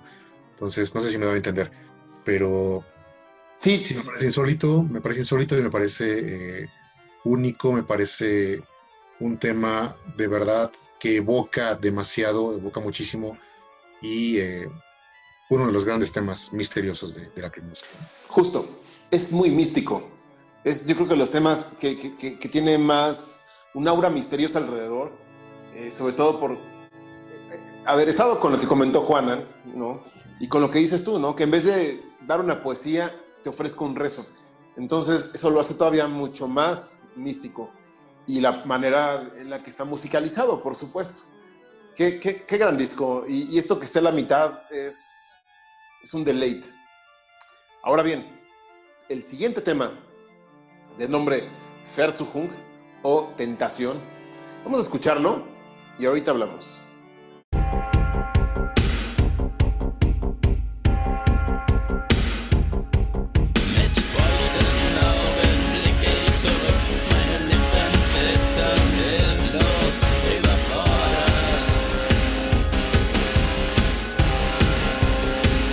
En lo personal, Versuchung, eh, la letra, no sé si decirlo, eh, voy, a, voy, a, decirlo al final, a ver si me armo de valor y lo, lo, es, algo, es una declaración muy fuerte decirlo, pero quiero que ustedes por favor empiecen. Gama, para ti, ¿qué es Versuchung? Tentación entera. bueno, creo que aquí ya ya pasa de hace una evolución. Para mí ya en este tema, conforme lo que viene siendo el álbum, ya crea una evolución. Y es cuando él empieza es que no te lo sabría decir.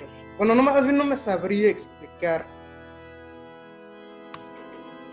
Continúa creciendo, continúa continúa pidiendo más, continúa avanzando, ya no desea pasar por lo que tuvo, busca nuevos horizontes.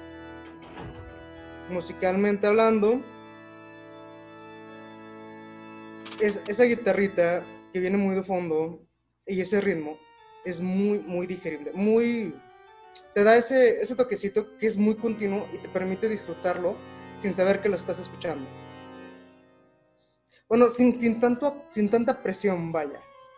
Sin, sin que te esté calando tanto, sin que bueno, es suave, algo suave. Creo que musicalmente es de lo más dinámico que tiene en esa uh -huh. primera etapa. Ándale, esa era la palabra. Es más dinámico que los otros temas. Va muy continuo y es muy digerible. Así es, y, y lo que decías, está huyendo, pero también literal, porque le dice la palabra flucht, huir, huir, huir, pero lo, lo, hace mucho hincapié en ello. Hace mucho hincapié en mirar el pasado con ojos acuosos y, y huir de eso de, de, de, una traición, de algo que no se cumplió, de, de, estoy manifestando que tú eras una figura, una diosa, o eres una humana, ¿qué eres? ¿No? Con esa devoción y con esos ojos lo está viendo. Es así. Eh, Carlos, eh, perdón, este, Gama. No, perdón, yo interrumpí. Carlos, adelante. No, no, no, si querías decir algo más. No, no, no, era la parte de, es lo que te digo, viene ya la evolución de decir, se acabó y vengo con, con algo totalmente diferente. Ya no voy a voltear hacia atrás. Ya, eso okay. era todo. Eh, Carlos, por favor. Claro, eh, eh, es, es, un tema también de estos mmm, nada digeribles, ¿no? Hay que, hay que decirlo. A mí sí no me parece muy digerible. Si bien es rítmico, si bien eh, tiene algunos pasajes eh, diferentes, pero no, no me parece muy, muy digerible me parece muy alucinante y me parece este, algo psicodélico también, ¿no? Eh, ¿Por qué? Pues porque obviamente emocionalmente el tema, la tentación nos puede llevar a, a, la locura, ¿no? Entonces creo que en ese sentido este, expresa muy bien musicalmente lo que quiere Tilo. Eh, empieza también con, con, unas campanas que también nos, nos, nos remonta a toda esta a todo este ambiente sacro pero hablado como desde otra forma, ¿no? Desde la, parte oscura de lo sacro. Es decir, eh, aquí Tilo ya manifiesta también que si bien la virtud ha sido eh, experimentada en temas anteriores, pues en este caso va a ser lo opuesto, ¿no? Porque si se nos obliga o si se nos exhorta a, no tener tentaciones, pues como seres humanos tarde o temprano tenemos que explotar. Y este es un tema precisamente que, que hace eh, al disco explotar, ¿no? Entonces, en ese sentido está muy interesante, es muy oscuro también y, y no se podía musicalizar de otra forma si no fuera con, con mucha oscuridad. Sí, claro. Y su versión en vivo, de la cual hablaremos a fondo, es impecable. Eh, Tremendo. Juan, Bueno, yo tengo bastante que decir al respecto. Eh, para, em- para empezar, me gustaría decir algo respecto a las campanas. Eh, las campanas dentro del mundo del cristianismo, ya sea occidental eh, o ya sea oriental, eh, mm, tienen que ver con todo un lenguaje. No suenan de la misma manera em, según el contexto. Por ejemplo, en el Día de Ánimas, o sea, la noche de ánimas, mejor dicho, el Día difunto, las campanas mm, se hacen repicar, esto de manera tradicional, desde las 12 de la mañana hasta las 12 de la noche, de manera insistente, ¿vale? O, tenemos que, por ejemplo, no se toca de la misma manera si muere el Papa o si muere eh, un obispo o un hombre, una mujer, etcétera, etcétera, ¿no? Hay todo un lenguaje. Yo no sé hasta qué punto Tilo conoce este lenguaje o no, porque eh, no sé, o sea, mm, este tipo de cosas no por ser cristiano ya tienes que saberlas, ¿no? Eh, yo me pregunto, cuando escucho estos dos temas, tanto crucificio como Versuchung, me pregunto mm, a qué responde la utilización de estas campanas, ¿no? Más allá de, sí, dotar a los temas de un cierto aire sacro, eso está clarísimo. Lo tenemos en la portada, eh, lo tenemos con las campanas, pero ¿qué es lo que quieren significar esas campanas? Yo, mm, sin ser experto en esto, pero como historiador del arte sí que entiendo que son campanas que tienen que ver con el llamamiento, ¿no? Con, la convocatoria, ¿no? Con, aquello de llamar a los feligreses, ¿vale? Es, es hasta donde yo llego. Pero puede ser que Tilo haya mezclado eso con otros usos que se dan dentro de la liturgia que tienen que ver con lo mistérico. Que eh, yo insisto en que lo mistérico, eh, desde el punto de vista cristiano, está muy, muy, muy presente en la primera etapa de la crimosa. Entonces, yo me pregunto si, si, aunque no haya sido riguroso Tilo en este sentido, eh, tienen una función similar a cuando se utilizan los, ¿cómo se llama? La- las campanas de altar, son unas campanas de, mano que se utilizan en la misa, en la Eucaristía, eh, que se llaman, eh, tienen un nombre, no me acuerdo ahora mismo, se llama, no me acuerdo. Eh, bueno, da igual.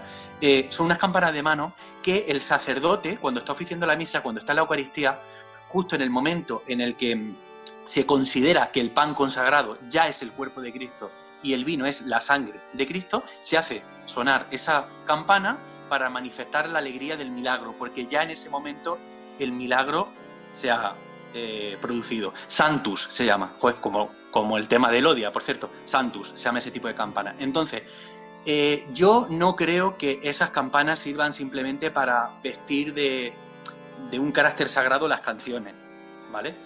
No creo que sean solamente eso, pero tampoco tengo muy claro que mm, eh, esto que cuento mm, sea la intención de Tilo. Yo creo que será una mezcla. A lo mejor ha hecho algo como por intuición.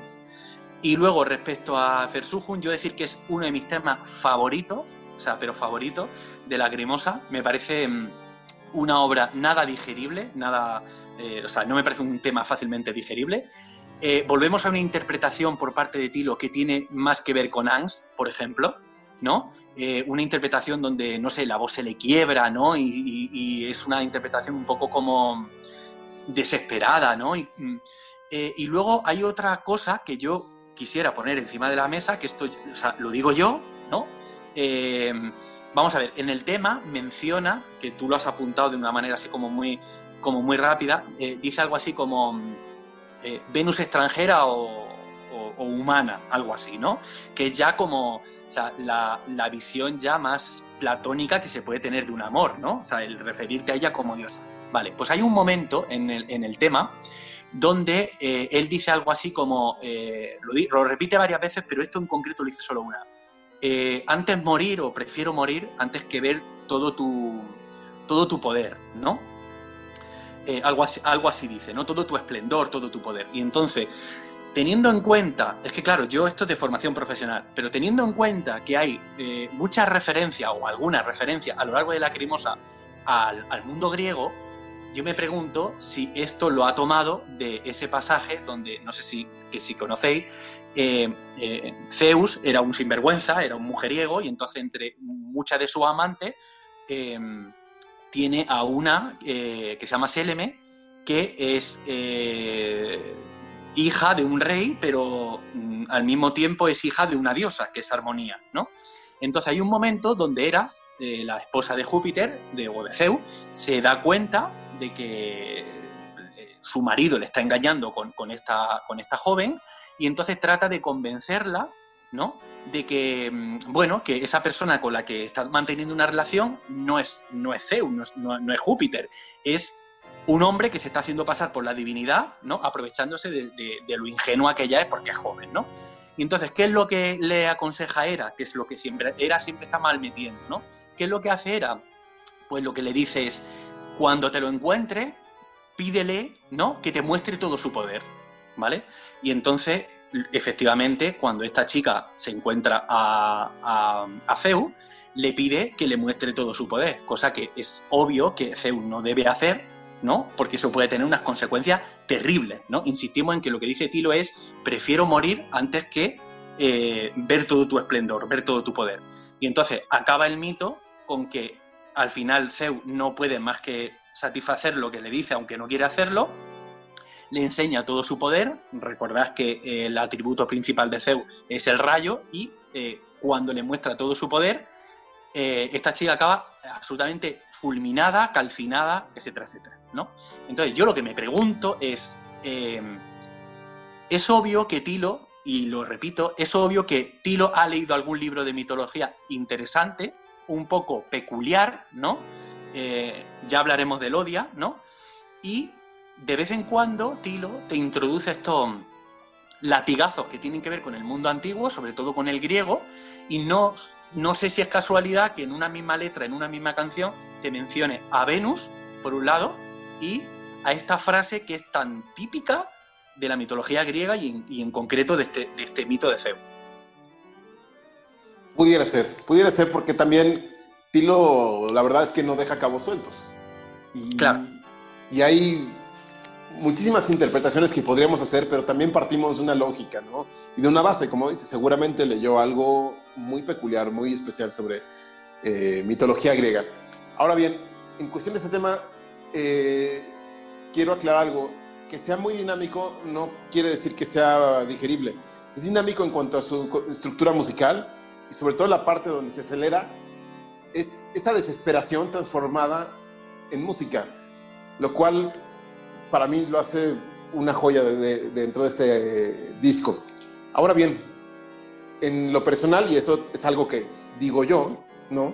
O es más bien una anécdota, cuando escuché este tema por primera vez, lo vinculé mucho a una etapa de mi adolescencia tardía, como a los 23, 24 años, ya demasiado tardía, eh, y mi identidad sexual.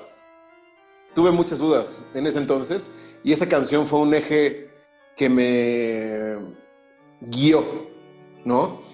Yo veía una dualidad ahí, un tema como bisexualidad, eh, y lo noté mucho en la letra de, este- de esta canción, ¿no? Porque en, en algunas ocasiones habla de una mujer y en algunas veces habla de un amigo, pero no especifica si es amigo o amiga, a lo mejor es una- un tema de lenguaje. Pero lo disfruté mucho porque fue una manera muy buena de canalizar esa parte, ¿no? De la cual eh, en la actualidad no tengo ningún problema, ¿no? O sea, Hay, hay que decir algo que, que creo que es importante, y es que nosotros, que no sabemos alemán, eh, tenemos acceso a traducciones, ¿vale? Que, bueno, hay que ponerlas un poco en cuarentena, ¿vale? No conocemos el perfil de las personas que hacen esas traducciones. O sea, no sabemos hasta qué punto son una autoridad o no, en el sentido de que sean traducciones más o menos fieles. O sea, yo con lo poquito que sé de alemán, pues contrasto un poco por encima lo que me encuentro la traducción en español y el alemán, e intuyo que, que- sí, que por ahí van los tiros, pero claro, eh, ante unas letras que muchas veces pueden ser tan complejas, pues siempre se puede perder algo, ¿no? O, no entender algo. correcto. ¿Algo más que quieran decir de Versuchung?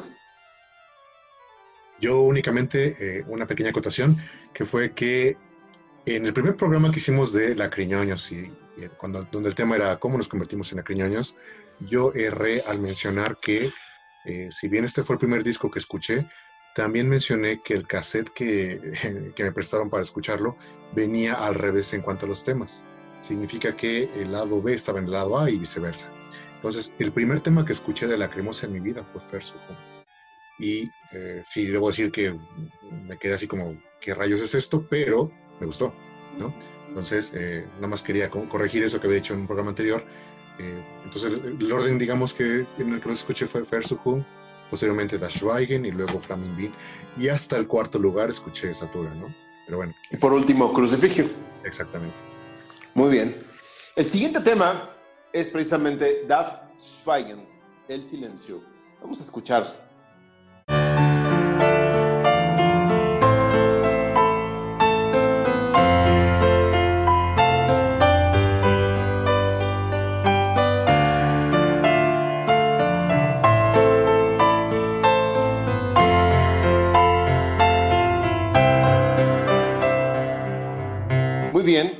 Das Schweigen considero que, en palabras simplistas, que dije que no lo iba a hacer así, pero nada más como preámbulo, digo que es uno de los temas más bonitos de la Lacrimosa.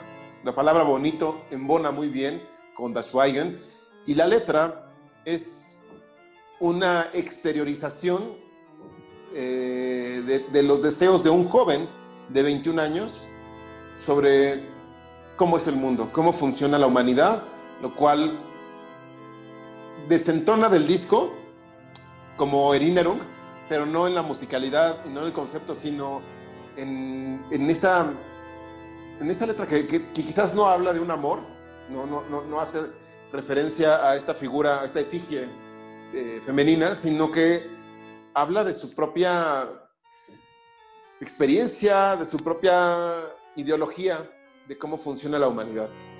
No obstante, en cuanto a la mística, a la música, va perfecto con el tema de Satura. Pero, o, sea, con el tema general del disco, la conceptualidad. Ahora bien, seguramente van a diferir conmigo, pero me gustaría escucharlos. Eh, Gama, ¿qué piensas de Das Schweigen? Musicalmente hablando, es una joya. Es una joya que le queda muy bien al álbum en general, a sus compañeras en las otras canciones es muy hermoso. Y en cuanto a lo que te viene transmitiendo, de lo que te viene diciendo, va más para, para la humanidad, para su amor hacia la humanidad, que para una persona en concreto. Creo que ahí lo que más es decirles, ¿sabes qué? A la, a la humanidad no solamente somos, somos razas, somos géneros, estamos tan divididos. No es necesario todo el daño que nos hacemos mutuamente con las guerras. Y yo rezo porque eso algún día pare. Seguimos con los rezos ahí porque también dice, este hombre junta las manos para pedir que eso acabe. Entonces va más allá de su propia catedral, de su, propia, de su propio dolor, y también contempla el dolor de toda la humanidad, todo lo que la humanidad se ha hecho de daño a sí misma. Además lo dice desde un punto muy conmovedor. Para mí esa manera en la que lo expresa es de los temas que más me conmueven en, en la voz de Tilo Wolf y en, y en su letra, que está, híjole, y, y el acompañamiento de piano, para mí es brutal. Pero a ver, eh, Juana, por favor. Bueno, es uno de mis temas favoritos desde siempre. Eh, es un tema que yo escucho muy a menudo y, y me parece bellísimo. O sea, eh, uno de los, de los temas más, más bellos, ¿no? De lo que realmente significa la, la belleza musical es, es este, eh, Das Schweigen. Y, y tenemos al, primer, el primer atisbo de, de- de Tilo humanista, ¿no? Que luego vamos a ver en Fasade, ¿no? Es la primera vez que Tilo, eh, sin dejar de ser algo íntimo, se dirige a la humanidad, ¿no? Es la primera vez que lo hace, o por lo menos yo recuerdo que es la primera vez que lo hace. No, no recuerdo eh, ningún tema anterior donde lo haya ni en mínimo grado. Y me parece, a mí no me desentona, nada. O sea, yo veo Satura como, como un canto al amor, eh, al amor desde diferentes puntos de vista, aunque, eh, sobre todo es el amor eh, hacia una mujer, que no, sabemos, que no sabemos quién es, pero a mí no me desentona ni musicalmente ni, ni a nivel... vamos, a, ningú- a ni- a ningún nivel, a ningún nivel, ni aunque se dirija ahora a la, a la humanidad. Y luego también me parece que tiene mucho de la esencia de la lacrimosa, ese contraste, ¿no? O sea, cuando dice aquello de eh, las mismas manos, ¿no? Eh, que utilizamos para rezar, esas manos manchadas de sangre, ¿no? O sea, es puro contraste, ¿no? Cómo él va... eh, porque además es un, es un tema que, a ver, yo entiendo que mucha gente no querría ver esto en videoclip, pero yo sí. O sea, me parece que es un tema llenísimo de imágenes, o sea, muy sugerente de imágenes. Sería bellísimo ver, ver esto en imágenes. Y entonces pues, juega constantemente como con esos contrastes, ¿no? A mí me encanta, me parece uno de los temas estrella de, de Lacrimosa y de, y de Satura. Sí, totalmente, totalmente. Carlos, por favor. Uy, eh, estoy de acuerdo con prácticamente todos ustedes. Es un tema bellísimo, precioso. Sí me atrevo a decir eh, que es el tema más bonito de la cremosa. Es muy noble, eh, tiene mucha alma, eh, musicalmente muy bello, eh, muy solemne. Y sí, eh, es un- en esta letra vemos a un Tilo, pues, preocupado por, por, el mundo, muy humano y eh, bueno, no, sé, no sé qué más decir en cuanto al, asunto del tema, de la letra, perdón, pero eh, musicalmente es algo que, que- me llama mucho la atención porque ya se notaba esta madurez de Tilo como compositor porque dejó atrás lo que era estos temas tan intimistas y con progresiones muy simples, ¿no? Es decir, hay muchos temas como es eh, Selling Not, como es eh, Der letzte Hilfeschrei, son temas que en lo musical son chiquititos, ¿no? O sea, pequeñitos, las progresiones son básicas y más bien es la expresión, la, la, este, y otros elementos los que, los que juegan para que se hagan grandes temas de él, ¿no? Pero eh, en este tema ya es muy musical, ya hay mucho bagaje, ya vemos muchos colores, si es un modo de verlo en lo musical. Eh, vemos texturas, vemos paisajes, como bien comenta Juanan. O sea, sí, me, encantó la idea. Sería precioso ver un, videoclip de esto. Eh, y sí, también remonta como a, su, a su entorno, a su tierra. Y nos, nos saca al menos a los que estamos de este lado del charco, aquí en México al menos, que somos tres de aquí, nos remonta, bueno, no nos remonta, nos evoca a, un, a, un, este, a un país distinto, a un, a un lugar distinto, sí frío, sí frío, pero amoroso, eh, cálido, pero en otro sentido, no, no, no en el ambiente. Eh, creo que eh, me entenderán perfectamente. Es un tema que con esa nobleza te, te cobija mucho, entonces ya es mucho decir lo, lo- lo que estoy comentando, ¿no? Para, para un tema este, de esta primera parte de Lacrimosa. Eh, en este tema suele cambiar mucho de tono, eh, del tono que maneja para, para iniciar, o sea, lo, lo que se le llama este, modular, ¿no? Musicalmente modula mucho en, en- en- en la canción y eso es algo... Si me, si me permites, Carlos, nada más un breve comentario. Creo que es el mejor trabajo vocal de Tilo en esa primera etapa.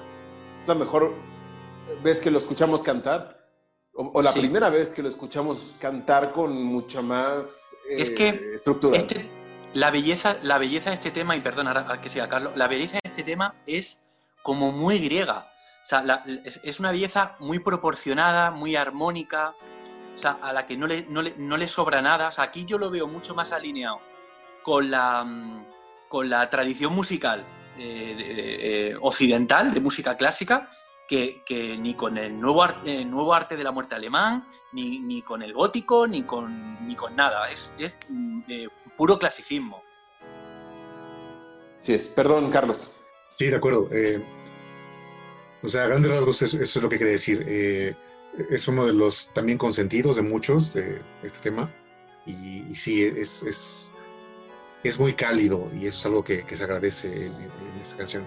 Eh, quería comentar nada más como plus que es el tema favorito de un gran amigo que se llama Amin. Entonces, si tienes oportunidad de ver este, este video, este, un saludo para ti. Eh, y sí, vemos eh, también un gran desempeño como pianista de Tilo, que obviamente el solo del final es precioso, de verdad es algo, es uno de esos momentos en que uno cuando está escuchando un tema, ahí va al, ra- al reproductor, ¿no? Al estéreo, al, al radio, a lo donde lo está escuchando y va y le regresa para volver a escucharlo. Entonces, este, me pasó muchas veces con, con este tema, porque obviamente es uno, es uno de mis grandes favoritos. Sí, absolutamente. Perdón.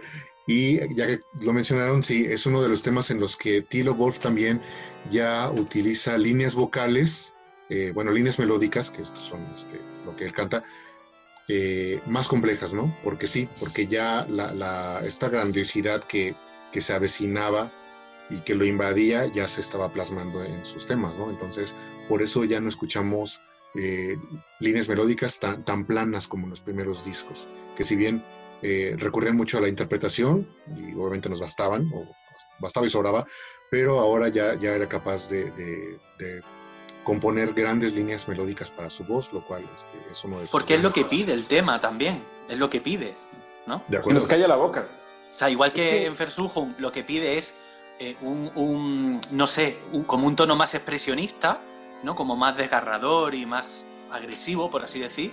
Aquí Sí. es todo lo contrario. Esto es como, yo qué sé, o sea, es, es como todo muy dulce, ¿no?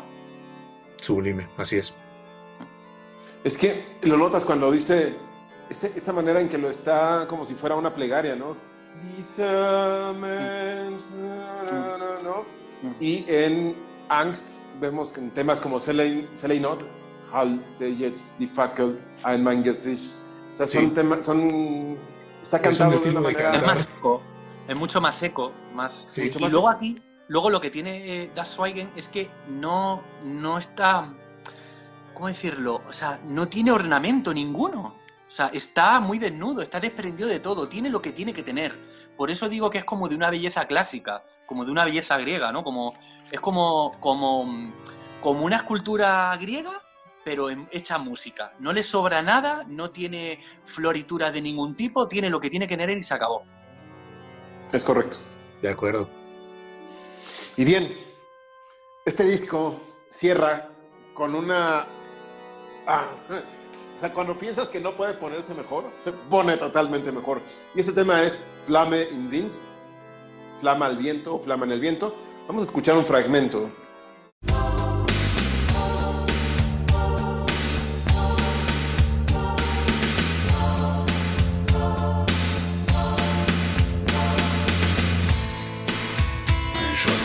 Schwaches Kerzenlicht draußen Türe. Um Glanz und Wärme. Im Kampf um Glanz und Wärme. Mein kleines Lebenslicht, eine Flamme im Wind. Flame in Wind, el tema con que cierra, satura esta efigie musical al amor, es ah, brutal. Es, es- un tema de 10 minutos que no tiene un solo desperdicio, que te logra transportar exactamente al alma de un ser frágil que tal cual está como una flama ante el invierno, ante el viento. Eh, su amor está por desaparecer y ante la inclemencia de esta tormenta que, que es las vicisitudes de la vida que lo llevaron a no concretar ese deseo amoroso y carnal y, pasional y a morir, ¿no? Es, es- este tema es de los pocos de Lacrimosa que hablan de la muerte, en donde él se vislumbra como un cadáver al final, pero que nunca pierde la sonrisa, lo cual es un... Es un la verdad es que este tema me impresiona mucho, es mi favorito del disco, a pesar de que Dash Schweigen es hermoso y Satura es, engloba muy bien todo el concepto. Es muy difícil escoger un tema favorito en un álbum como este, eh, insisto, pero in Wind es la perfección de todo lo que quiso proyectar y a mí me sorprende muchísimo. Cada vez que lo tocan en vivo lo agradezco y, tengo, he tenido la fortuna de casi escuchar todo el disco en directo, salvo por Erinnerung y Versuchung, pero todo lo demás lo he podido disfrutar en directo y Flame in es un tema que de principio a fin se disfruta. La letra es una de sus mejores poesías, llena de metáfora, llena de, de introspección. eh, que es un bárbaro. Aquí, aquí, imagen también totalmente. Un videoclip de Flaming Bean también sería ideal. No obstante, aquí le aplaudo la- el texto, ¿no? La, la letra a Tilo Wolf. Es lo mejor que ha hecho en esa primera etapa de Lacrimosa. La letra es puf, asombrosa, es una poesía muy bien hecha. Pero a ver, Gama, Flaming Bean, por favor. Flaming Wind, una de las mejores canciones que tiene en general todo el repertorio de la cremosa. Muy, muy melódica, muy hermosa.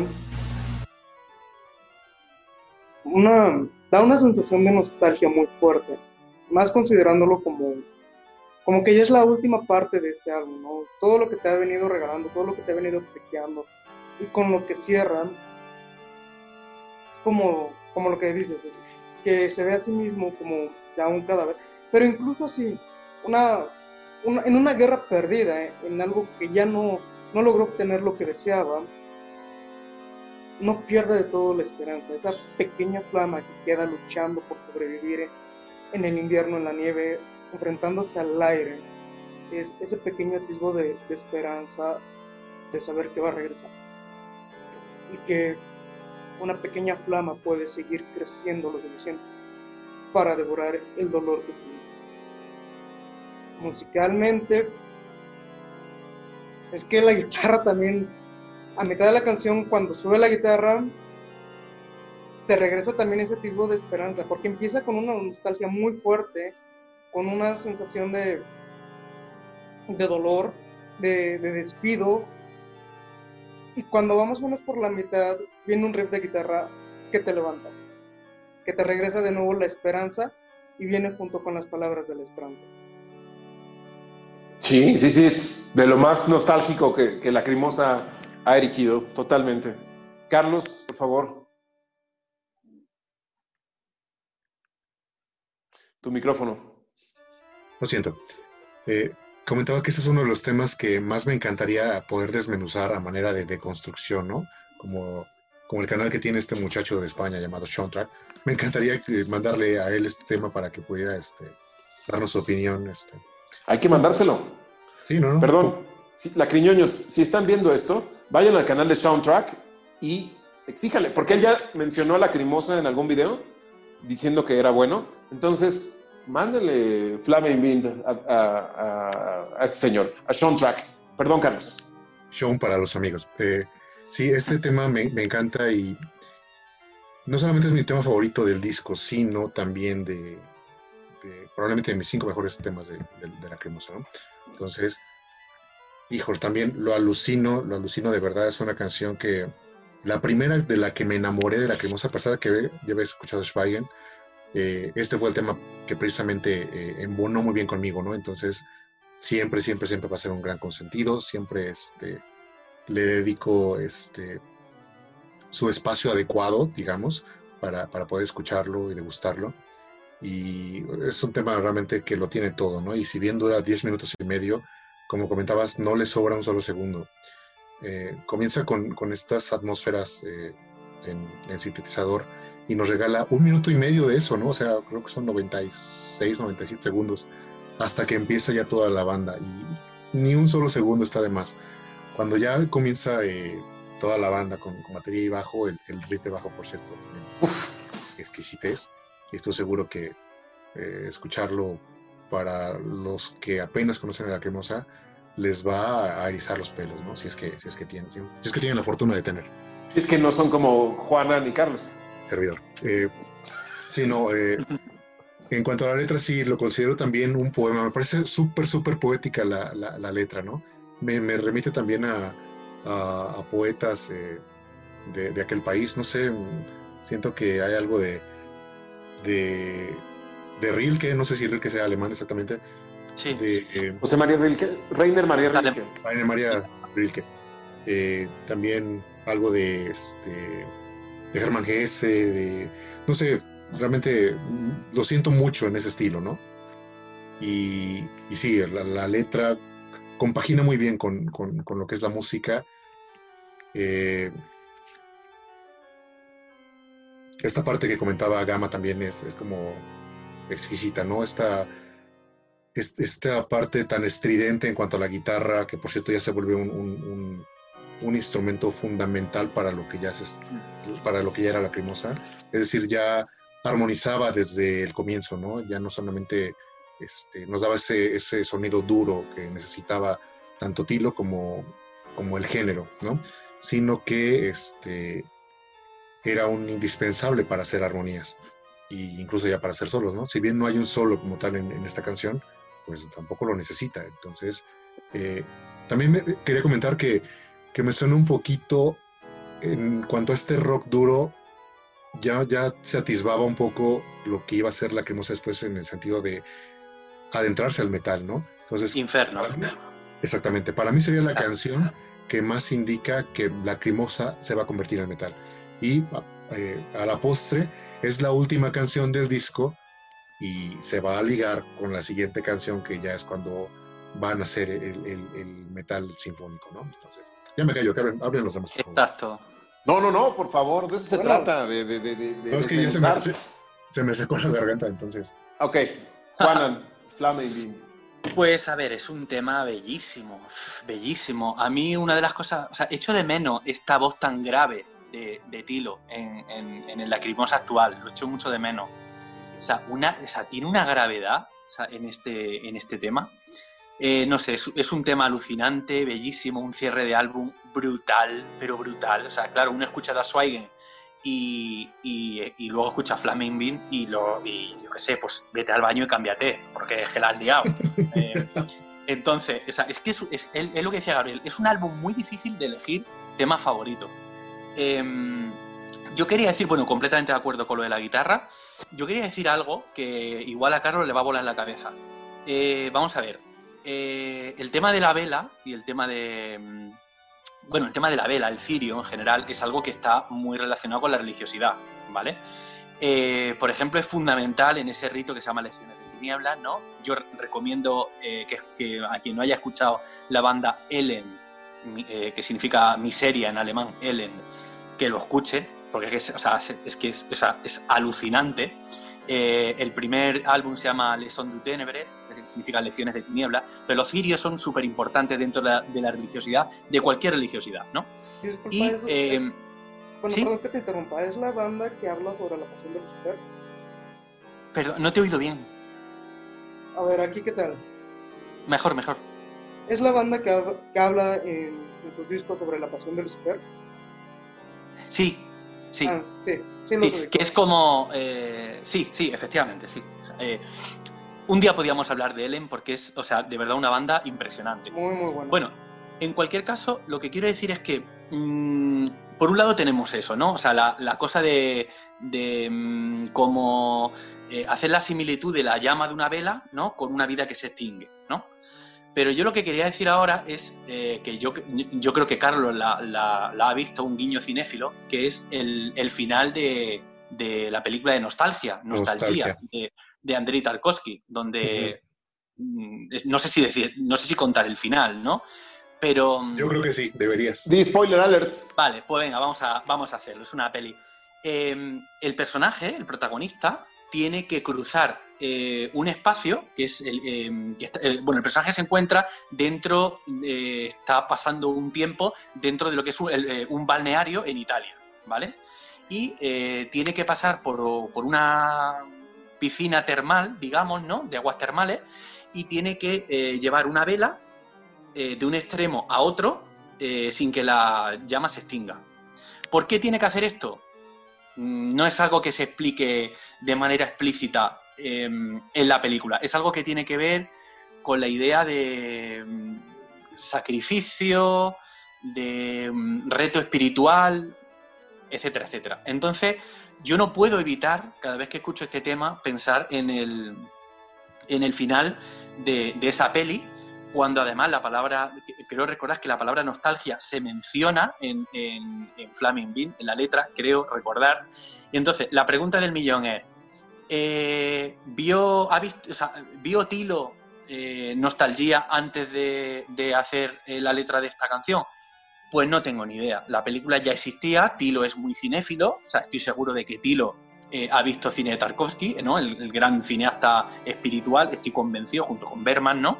Estoy convencido de que conoce su cine, pero tampoco diría tanto. O sea, hablaría más bien, como digo, 100.000 millones de veces, que es un asunto de clima compartido, o en este caso, más que de clima compartido, de un, de un objeto compartido que tiene mucho que ver con la espiritualidad, que es el cirio, que tenemos de manera explícita tanto en Satura, genial, ahí está, ahí, ahí estamos viendo un fotograma de, de la película, de Nostalgia, ¿vale? Con ese personaje que tiene que llevar esa vela sin que se le extinga la, la llama, todo rodado en un plano secuencia maravilloso. Bueno, hay, que ver la, Precioso. eh, hay que ver la película, ¿no?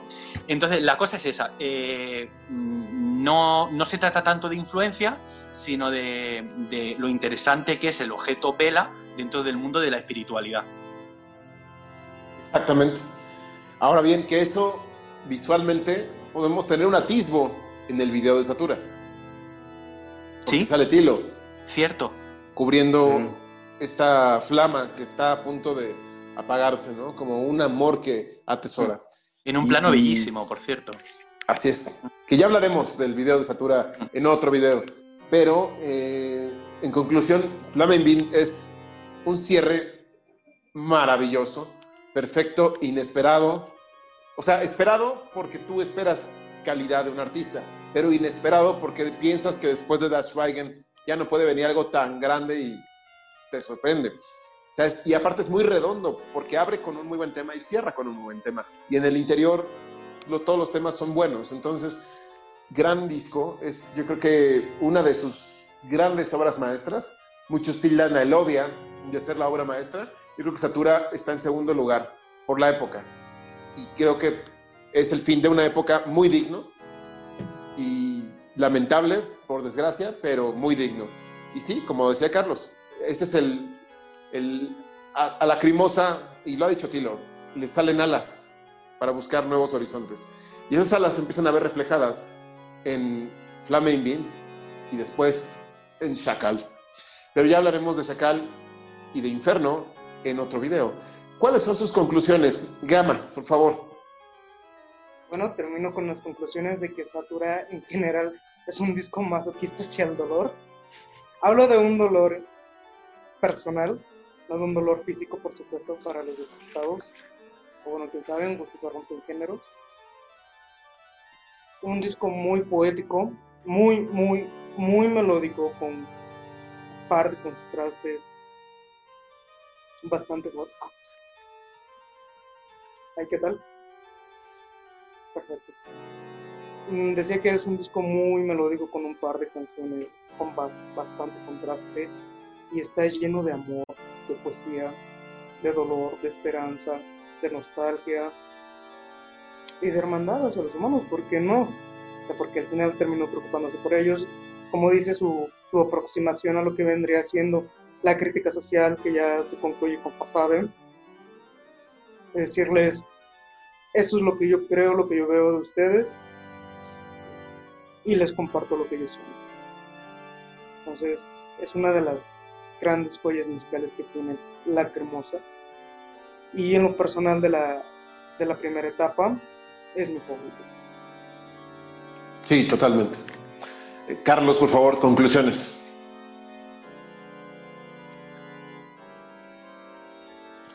y dale con eso. Cabe mencionar que eh, sí es un disco muy personal, muy personal, se siente de verdad en cada tema. Ese dato que dijo Gama al principio al respecto de Satura vale oro, ¿no? Eh, si de por sí eh, se podía sentir, pues ya lo podemos confirmar. Entonces sí, este tema, este disco me parece súper personal y la parte más madura de esta primera etapa de Lacrimosa que para mí representa la más importante, ¿no? Por eso este disco tiene tan importancia, por eso es de mis tres discos favoritos y realmente recomiendo, recomiendo eh, anal- análisis, ¿no? Personal, disfrutarlo, degustarlo en una, en un buen lugar como el que comentó Gabriel hace rato, o sea, amerita escuchar eh, a Satura en una iglesia. Nunca se me había ocurrido, la, pero lo voy a hacer tarde o temprano. Eh, es un disco muy redondo eh, y también termina con un, con un tema muy redondo, ¿no? Me encantó cómo esa, ese pasaje con el que inician también es el pasaje con el que terminan y eso este, me habla mucho de esa madurez que, a la que está llegando Tilo. Eh, nada más que decir, realmente discaso, imprescindible, consíganlo. Este, podremos hablar otro ratote de este, de este disco, pero este, hasta aquí llegan mis palabras entonces. Gracias, Carlos. Juan, tus conclusiones. Pues para mí es uno de los mejores trabajos, de las mejores publicaciones de, Lacrimosa, de sus obras más redondas. Eh, creo que sería interesante porque yo no lo tengo tan claro, ¿no? A mí, me- a yo reconozco que me cuesta, ¿no? Pero quizá cuando tengamos todos los programas grabados de este tipo, ¿no? Donde hablamos de todas sus publicaciones, todos sus trabajos, pues podríamos mm, eh, mojarnos y hablar de cuáles son los mejores, ¿no? Y hacer un top. Pero me parece un, no sé, un álbum o sea, fundamental para entender a la banda. Eh, ya sabéis que yo, para mí, la primera etapa es. mm, O sea, yo mm, alucino con, con esa primera etapa, me cuesta mucho. No tengo tan claro, eh, o sea, no, no, no puedo elegir tan fácilmente si prefiero Angst o prefiero, o prefiero Satura. Lo que sí sé es que eh, Satura aglutina eh, el mayor porcentaje hasta ahora de belleza musical de Lacrimosa y creo que eso va a ser extensible durante, durante un tiempo. Eh, y, no sé, y también hay otra cosa que me gusta de Satura y es que eh, de alguna forma es algo así como la constatación de que esa espiritualidad de un tilo más adolescente, por así decir, no es, no es una pose, no es algo mm, que tiene que ver con, el, con la cosa de, de ir de gótico, ¿no? De hacerse el gótico, de hacerse... No, no, estamos hablando de alguien que realmente es profundamente espiritual, que sigue trabajando en esa línea, que sigue profundizando en esa línea y que, y que en cierto modo va a ir a más. Eh, aunque este sea su álbum más sacro, la espiritualidad Tilo no la, no la va a perder nunca. Y, bueno, no sé, un, un discazo increíble y un, o sea, no sé, una, una maravilla, una maravilla. Así es. Y bueno, yo quería dar tres puntos muy breves, muy puntuales, muy como datos extras.